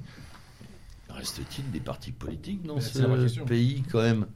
Et aptes, je parle, à porter un message politique Parce que entre euh, je sors les mouchoirs, je sors le PQ, je m'excuse, j'efface, je gomme, que ce soit euh, RN, euh, France Soumise ou autre, c'est- une, espèce de on est en train de bâtir un grand parking, quoi. On a nettoyé le, le politique totalement. Je crois que tout ça est invalidé, en fait, hein, depuis un moment. Oui. Oui. Le, le RN avait parlé de, enfin FNRN avait dit de, il faut tuer l'euro. Il a vu que les gens avaient trop peur. Ils, ils- les gens n'ont pas le courage de, de faire cette euthanasie. Voilà, tu c'est fais tout. Pas de la Donc, politique comme ça. hein. non, mais tu, tu fais pas de si, la bah, politique tu en fais aussi- fonction de, de- de- Attention. des peurs des gens. Sinon, tu bah, rien. euh, si tu vas, si tu vas arriver Non, par quelque contre, part faut faire de la pouvoir. pédagogie, et ça, ils n'ont pas su faire. Oui, mais c'est deux, choses, di- c'est deux choses différentes. Donc la question, tu changes pas ton programme politique en fonction des sondages. Ah ouais, quoi. ça, moi aussi, je si- ça sinon, t'es pas un. Non, tu mais je pas de la politique. En tout cas, c'est leur du marketing. En tout cas, c'est leur tactique. Et donc, euh, à mon Oui. avis, ils ont, ils font le pari que l'euro mourra tout seul. Que personne n'osera le tuer, mais qui mourra tout seul. Voilà. Après, ils vont parier sur l'immigration, les deux paramètres immigration euro. Voilà. Donc, euh, ok, Euh, L'euro les. mourra pas tout seul, ça se trouve, c'est les Allemands qui vont le tuer parce qu'aujourd'hui, le- l'euro leur est plus. C'est possible. leur, leur est plus néfaste qu'il l'a été. euh, Ah, il leur sert quand même. Ah bah ça a été encore. pendant longtemps leur euh, et aujourd'hui le truc est en train de basculer. Un petit peu. Mais il faut vrai. une volonté. Rien. de- Enfin moi je crois pas que les choses se fassent comme ça par simple par simple euh, passi- pa- passivité. Et je reproche vraiment au Rennes justement de naviguer à vue quoi. Soit on pense que Et vraiment c'est important pour la France de sortir de l'euro, soit on le croit pas. Mais si on le croit, on continue Non, même malgré les, malgré les sondages. Et aujourd'hui t'es gentil en parlant de naviguer à vue. Ça veut dire qu'il y a quand même une, euh, à un moment quelqu'un qui essaye de donner des coups de barre. Là, moi, j'en vois même pas. Je veux dire, dans la séquence gilet jaune. non mais là le but le but c'est d'avoir 20 épouvantail, silence de cathédrale et compagnie. Quand Le, même. le but du RN, c'est très clair, c'est c'est- c'est de payer, c'est de payer 15 000 Ouais. euros, 20, euh, 20 mecs de chez eux. Voilà, il y a, il y a rien d'autre, il y a pas de politique Ce derrière. que tu dis là du RN, c'est ce qu'on disait euh, en 2015 pendant la crise des migrants où ils l'ouvraient pas. C'est euh, c'est toujours aussi affligeant. C'est celui de, toutes de toutes les occasions ratées. Euh, Arnaud. Moi, ce qui est intéressant malgré tout dans cette séquence euh, européenne, euh, ramener les trucs, c'est qu'on a l'impression que 20 ans après euh, les élections européennes de 99, c'est la fin du. euh, on parle de la fin des cycles, c'est la fin du cycle souverainiste. On va dire que toutes les structures qui étaient officiellement souverainistes ne le sont plus. On parlait tout à bord du, euh, il y a quelques secondes. Bon, il reste Dupont-Aignan. Non, Dupont-Aignan. Et, non, et non, et non, tu as raison. Non, Dupont, même Dupont-Aignan a passé le, le cap du. euh, il parle plus du tout, euh, pas du tout de Frexit, bien au contraire, puisque même dans le cadre du groupe auquel il voudrait euh, s'insérer pour les prochaines élections européennes, c'est pas, euh, on va dire, le, ce qui reste du groupe euh, souverainiste dont faisait partie euh, le UKIP, c'est-à-dire euh, le parti de Nigel Farage, mais où il y avait aussi euh, le mouvement 5 étoiles, c'était le FDD, je sais plus. euh, pas le truc de l'Europe et des non, Les, les mous du genou euh, Ouais. européens. Et en fait, euh, Dupont-Aignan et avec d'autres structures veut, euh, en fait, est intégré dans le groupe en fait des conservateurs, c'est-à-dire dont fait partie. Alors même s'ils vont le quitter bientôt, les touristes britanniques, Mm. le parti droit et justice. Euh, Polonais, polonais et d'autres. Et donc, c'est-à-dire d'une en fait, il se présente plus du tout comme souverainiste, Dupont-Aignan, il se présente comme euro-réaliste. C'est-à-dire que euh, ne reste que chimiquement pur de souverainiste, en fait, deux structures, parce qu'il n'y a même plus de souverainisme de gauche. Euh, Mélenchon, c'est pas du tout un souverainiste de gauche. T'es en train d'en oublier un là. C'est, euh, je pense, euh, euh, les deux qui restent purs, c'est euh, souverainiste pur, L'UPR. c'est l'UPR oui, et... ah, et j'attendais les gars là. Oh. Non, c'est l'UPR et les Merde. patriotes. C'est-à-dire Alors moi, je me t'échouerais de pas le dire. Non, non, mais si c'est on... pour tous les auditeurs. Non, mais je veux dire- qu'on n'interviewe jamais l'UPR. C'est-à-dire que pendant des années, effectivement, y compris Et en non, hein. réponse hein. par rapport au, au référendum de 2005, on nous parlait du souverainisme sur le souverainisme. C'est-à-dire que les deux principales structures politiques, je parle pas des sectes, hein, donc je parle- c'est pour ça que je parle pas de l'UPR, euh, Oh. Ouais, tu critiques tout de suite. Tout de suite. tout de suite, qui t'aimes euh, Debout ça, la hein. France et le, le Front National devenu Rassemblement National. Bah, Mais- C'est coucher la France. Euh, Il y a, non mais, c'est-à-dire que là aussi, Rasmot national. il y a une forme d'intégration au système. C'est-à-dire que tout projet souverainiste, euh, parce que moi je me rappelle très bien, il y a 20 ans... Mais moi, je suis pas gêné par les, les euros euh, réalistes. Ah ben, moi non plus. Type euh, polonais, hongrois, que Mm. je trouve stratégiquement très très fort. Ça, c'est en pas le problème. disant euh, on est bien dans cette Europe finalement elle est civilisationnelle il la rappelle chrétienne il rappelle que c'est une Mhm. civilisation que c'est une puissance seulement ils veulent plus jouer avec Bruxelles Alors, ce qui est très intéressant bête, hein. aussi, c'est comme épiphénomène là ils viennent de faire des, des appels du pied à l'Autriche euh. Ah oui, avec le groupe de Visegrad. Mais ce qui est ouais. intéressant, c'est que moi, je me rappelle, je, moi, je militais pour la liste Maigret en- il y a 20 ans. Donc, euh, quelle horreur Fais-le Et je me rappelle Fallon. Et là, du, du super score, on nous avait expliqué, regardez Pasqua Villiers. Oui, bah, j'ai vu Pasqua Villiers au bout d'un an. Mais on nous expliquait effectivement les. mais ils étaient là pour piquer des votes au front Oui, mais il y- y avait quand même, t'avais quand même l'impression qu'en 99-2000, avec des gens comme Palmer et qu'il y avait une véritable dynamique euh, souverainiste. Ouais, c'est la dérive Ouais. hétérosexuelle euh, de, du Rassemblement national et de DLF. hein, ça, c'est- Tout est On remet toujours à ça. hein. Non, mais on voit C'est le lobby ce, ce, ce qui était là, et effectivement, Mm. comme dit Thibault, maintenant, c'est. euh, Alors En- justement, euh, euh, puisque on parle de, on parle de mobilisation ou de démobilisation européenne, parlons un peu du Brexit.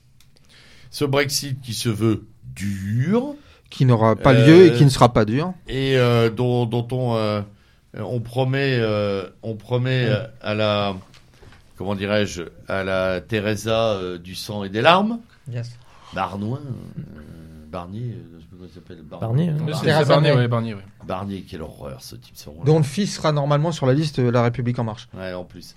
C'est cohérent. Euh, c'est cohérent, ils sont très cohérents. Euh, on avait promis d'ailleurs à l'Angleterre, enfin au Royaume britannique, de se retrouver à genoux, voire en slip, c'est pas du tout le cas. Hein, Non, moi, je pense qu'il négocie. On dit que tout va mal, mais tout va pas si mal. Et euh, alors moi j'ai juste une question, est-ce qu'il va avoir lieu ou pas ce Brexit à un moment?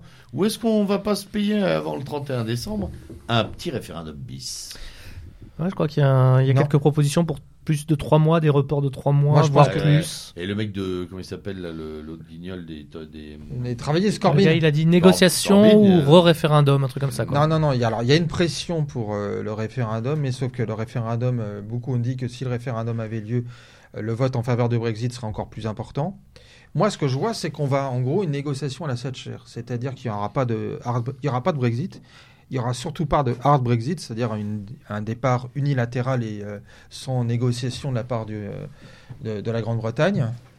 Euh, non, du Royaume-Uni, puisque ça concerne aussi l'Irlande du Nord. Euh, mais ça sauf concerne surtout cette frontière-là. et donc, en fait, comme ça concerne cette frontière et d'autres points, en fait, on va se retrouver dans une situation bâtarde qui est un peu le rapport de la Norvège par rapport au reste de l'Union européenne. C'est-à-dire Ouais. qu'une espèce d'acte. Mmh. Ils en seront, ils, ont- ils vont complètement quitter une grosse partie parce que, de toute façon, c'est pourquoi il y a une Ils vraie ont toujours été plus ou moins en dehors Oui, aussi, quoi. mais je suis d'accord avec toi, Xavier.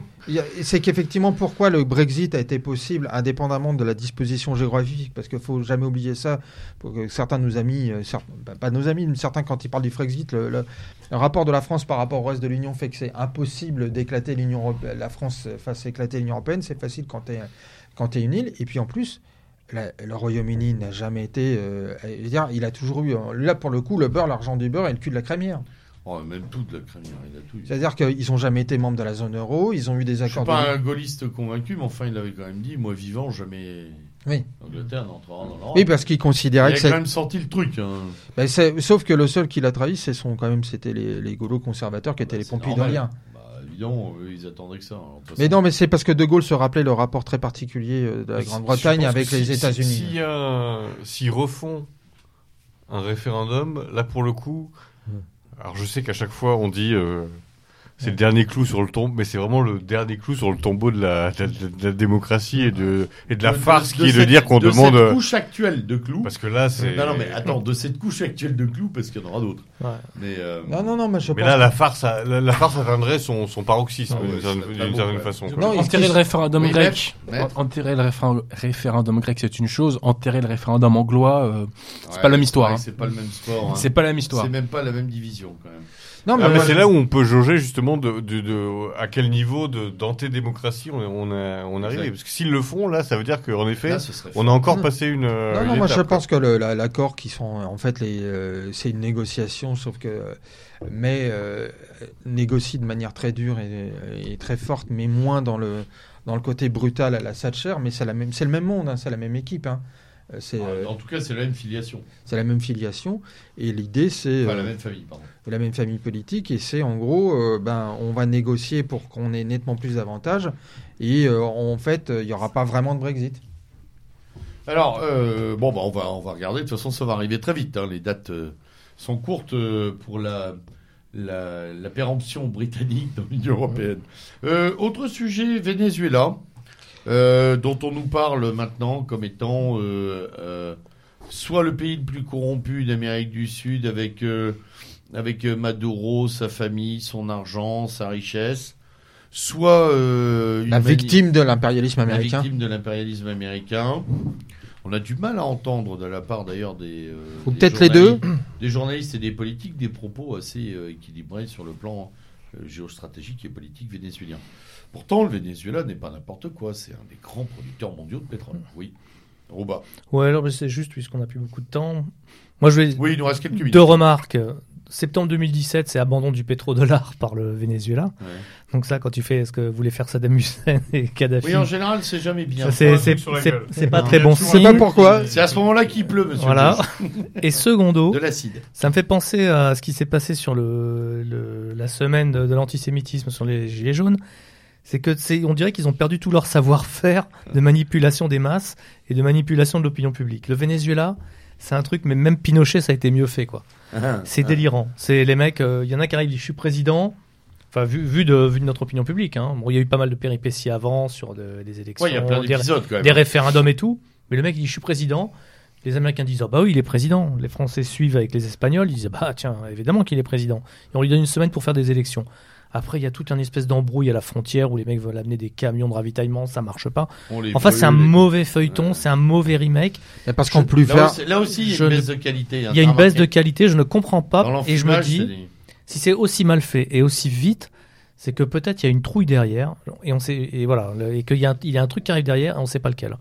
Et j'avais vu euh, quoi sur ER ben, une chute du dollar par exemple. Ils disent que le, le, le, le pétrole ça, ça se corroborerait les analyses sur la, la crise systémique décennale. Quoi. voilà et que le, Ouais. le, le, le- le pétrole vénézuélien serait juste une, une garantie ben, de, de la valeur du dollar tout simplement quoi. Ouais, ça permettrait Et il de, faudrait- de rebondir, enfin d'écraser Voilà, moins. voilà. Messieurs, Venezuela. Les Venezuela, bah, alors, oui, effectivement, c'est- mais je pense que euh, pourquoi ça n'a pas marché comme le 11 septembre 1973, c'est qu'un coup d'État militaire euh, comme avec Augusto, et c'est en termes d'image. Mais je crois que les Américains savent plus faire non plus. ça. Non, mais parce qu'ils ont plus envie de faire, c'est parce que alors il y a le côté lisping de tort, et puis c'est surtout c'est que je pense que Peut-être que les peuples ont aussi un peu appris aussi Mmh. de, de À ça, ils sont moins... Ouais, euh, ou alors euh, ça arrive tout seul, comme avec euh, Bolsonaro. Quand même. Ouais. C'est-à-dire qu'en fait, euh, Oui. il suffit d'avoir un bon candidat. quoi. Puis quand Oui. ils l'ont fait avec Bachar, ça n'a pas marché. Hein. Non plus. Mais il y a mais- beaucoup d'échecs en ce moment. Si tu regardes, il y a beaucoup d'échecs hein, Mais par contre, ce de qui est, remplacement. ce qui est- ce qui est- par contre, il y a une preuve en creux, c'est que là, on peut se dire que quand on voit ce qui se passe, bah, normalement au Venezuela, je pense que ça, à mon avis, il y en a un qui doit être très content de ce fait d'avoir lancé et d'avoir malgré tout une petite bombinette nucléaire parce qu'il sait qu'il de ce fait il ne sautera pas. C'est notre ami nord-coréen. Hakim. Oui, parce que je pense que si euh, effectivement le Moi, j'aime les costards de Kim. Ah bah c'est Et son coiffeur. C'est un, le coiffeur surtout quand c'est un peu un principe de base de la souveraineté. Non, mais c'est là, aujourd'hui, non, mais Ouais, c'est là. enfin, c'est un peu aussi le principe de base d'être le, coiffeur. d'être le meilleur voisin de la Chine. Ça aide quand même un peu, quand même.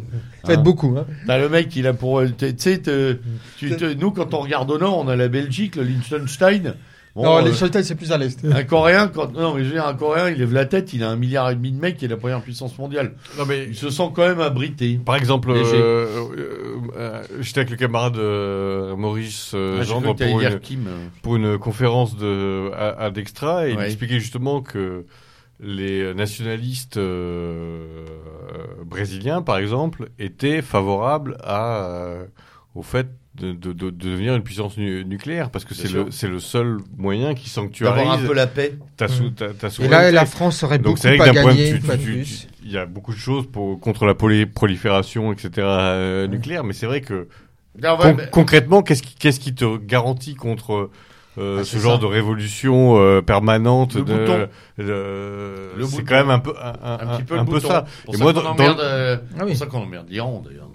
Dans, le- dans, dans cas, dans le cas vénézuélien, le, le- le problème c'est qu'il n'y a pas de, euh, je pense qu'il n'y a pas de méchant et de gentil. C'est toujours euh, pareil. On a, C'est-à-dire, c'est pas un état dans lequel je voudrais on- vivre on- non plus. Voilà, on voudrait. euh, choisir en ce moment quand Mais c'est vrai, euh, mais c'est vrai que c'est intéressant dans- en, en termes de, de combat entre une, ind- un, comment dire, un vecteur d'indépendance nationale, mais sans doute à la fois corrompu, corrompu etc., Népotique, népotique, euh, etc. Euh, Les 600% influences d'inflation sur le étrangères, PQ quand même. hein. Euh, En même temps, moins. trancher de façon euh, comment dire radicale me, me, me les paraît très riches, très très hasard, très hasard, très hasardeux parce Ouais, qu'il les est évident les euh, qu'il y, a des ambitions euh, américaines etc qui jouent euh, euh, Il y aura un joli bipode là. mais il y a aussi le- Euh, la- Il y aurait un joli Des responsabilités, un double euh, point d'appui Brésil-Venezuela. Ce serait pas mal, Hmm. quand même, euh, pour, euh, pour le, le, le précaré du Sud, là, Parce pour que les je- Américains. tout- Avec le Mexique. une, re- une, une, une rébellion massive comme elle, propre. comme elle a lieu euh, au Venezuela elle ne peut pas être que créée artificiellement c'est-à-dire qu'il y a, il y a Ah non, en fait elle est entretenue nourrie Euh, Il faut être très Bah. honnête, les gens dans la rue crèvent la dalle aussi. Bah, faut, il y a quelques sanctions aussi. Hein. Le, le Venezuela a plus Et le droit en d'en- plus, a- Oui, mais ne peut plus emprunter aux mais, organismes américains. En effet, on, on, on met des, On a on- créé, on a on créé fait des mesures pour créer et après on entretient la, révolte. Ouais. Comme Non, la même chose pour l'Iran. Ouais, tout à fait. Oui, oui. Non, mais c'est tout Mais c'est à pas fait pour ça qu'il faut défendre. euh, Non, les non, façons- non, Messieurs, messieurs, on, on- on- on dépasse d'une ou deux minutes, mais c'est pas très grave. Mais il nous faut conclure sur le dernier petit point de ce tour du monde de, de clôture de Panneau Actu. Je voulais qu'on parle un peu de Trump, puisqu'on est quand même euh, voilà à mi-parcours pour ce pour cet homme euh, euh, qui est probablement qui aura été probablement le plus controversé au monde euh, ces deux dernières années. Je crois qu'il dépasse. Euh, il dépasse le coréen, il dépasse euh, le Saddam. Hussein, Milosevic. il a même, il a même effacé Poutine. Il faut le faire. C'est-à-dire, Poutine était quand même la délectation quasi quotidienne.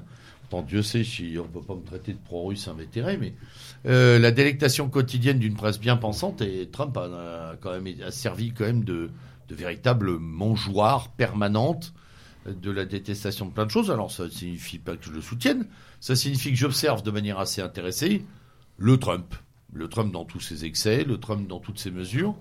Quel, j'aimerais juste avoir votre sentiment pour conclure sur ce que vous pensez de ces euh, un peu plus un- presque deux années de mandat, euh, euh, deux non, on arrive là, Euh, non, Oui, deux, deux. deux entamés, on va dire deux entamés. Voilà. Sur le plan chômage, relance, emploi international. En, alors, je vous donne, demande ça en trois phrases chacun, mais il me paraît intéressant quand même de, qu'on ait un barreau Trump, nous aussi. Nodin. Moi, je pense qu'il roule tranquillement vers un deuxième mandat. Alors ça, je suis pas certain. Mais bon, vas-y, oui. Alors, en tout cas, si on prend objectivement euh, le, le rapport économique sur le chômage, le média d'écouter, en fait, de s'adresser à la nation américaine, ce pourquoi il a été élu, je le répète, euh, indépendamment d'autres considérations, je pense qu'il est, euh, en tout cas, sa base électorale euh, va le soutenir. Euh, vu ce qu'il y a en face chez les démocrates, je ne suis pas certain. En tout cas, je pense qu'il peut affronter sereinement un deuxième mandat. Ok. Rouba Bah, vu de l'extérieur, c'est récemment il a dit qu'il partait de Syrie.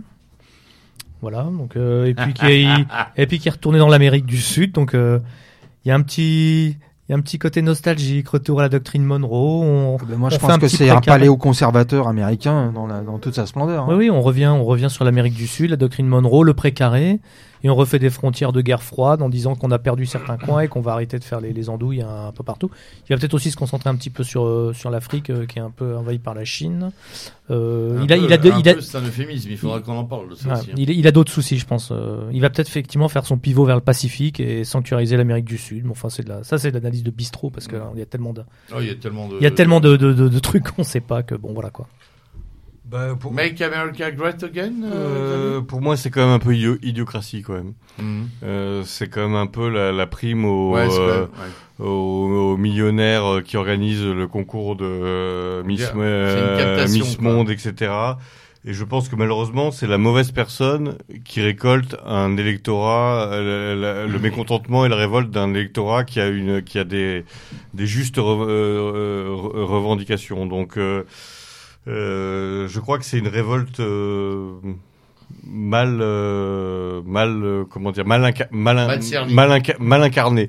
Même si apparemment les chiffres montrent que au niveau de l'économie, euh, c'est plutôt posi- positif, mais je Alors, pense que c'est, positif à très court terme. je pense que c'est une, une mauvaise incarnation d'une juste, euh, d'une juste euh, révolte. Maître? Trump incarne ou met en œuvre une réorientation d'une partie de l'oligarchie américaine qui ne mise plus sur le nouvel ordre mondial. Trump a tué le nouvel ordre mondial en refusant le marché transatlantique.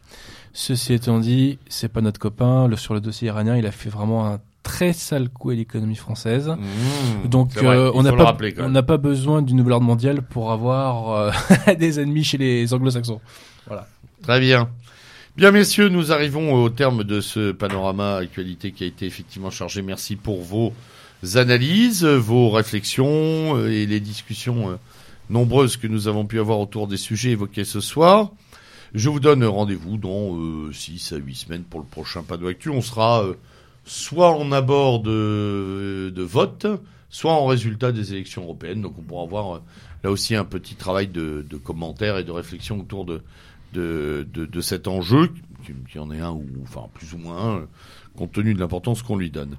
Voilà, merci à vous. C'était le lieutenant Chorme à la barre de ce dernier numéro euh, de Panorama Actualité. Euh, je vous dis à très bientôt et d'ici là, à l'abordage. Et pas pas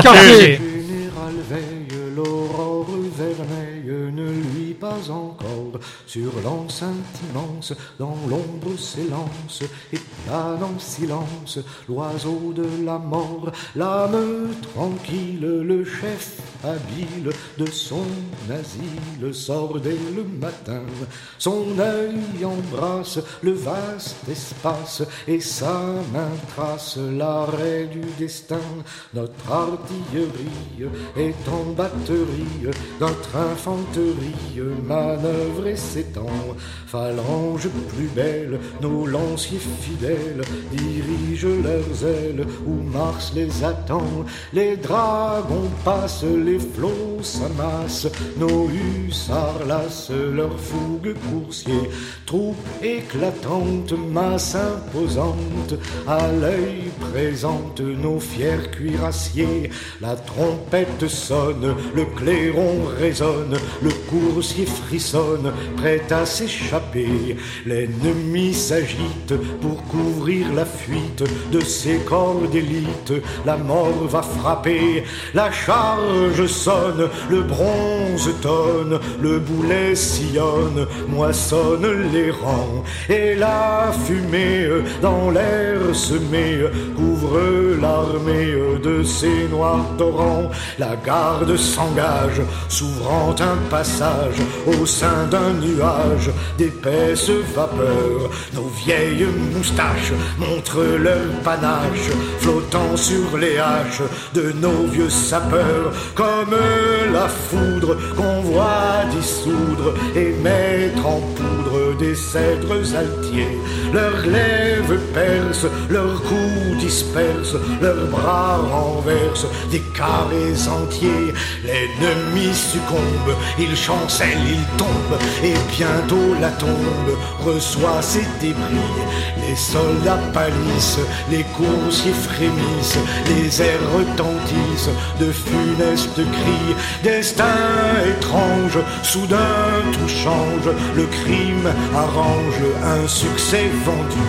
Les rangs se brisent, les feux s'épuisent, et d'autres disent que tout est perdu. L'ivresse circule, puissant véhicule, espoir très crédule, à coup grand Dieu, erreur passagère, faveur mensongère, c'est l'aigle étrangère qui s'offre à nos yeux, nos invincibles, inaccessibles, au coup sensible du destin fatal, fort de courage, brave l'orage, et du carnage donne le signal, des masses s'écroulent, des flots de sang coulent, d'ardents chevaux des corps palpitants, la faux de la guerre, l'éclat du tonnerre, ont jonché la terre de membres sanglants, très magnanimes et fort sublimes, que de victimes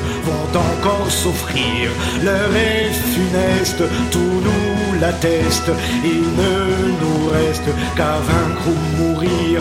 Belliqueuse garde, l'anglais te regarde, admire et retarde ses feux et ton sort. Ses lignes s'entr'ouvrent et vers toi découvre sans bouche qui s'ouvre pour donner la mort.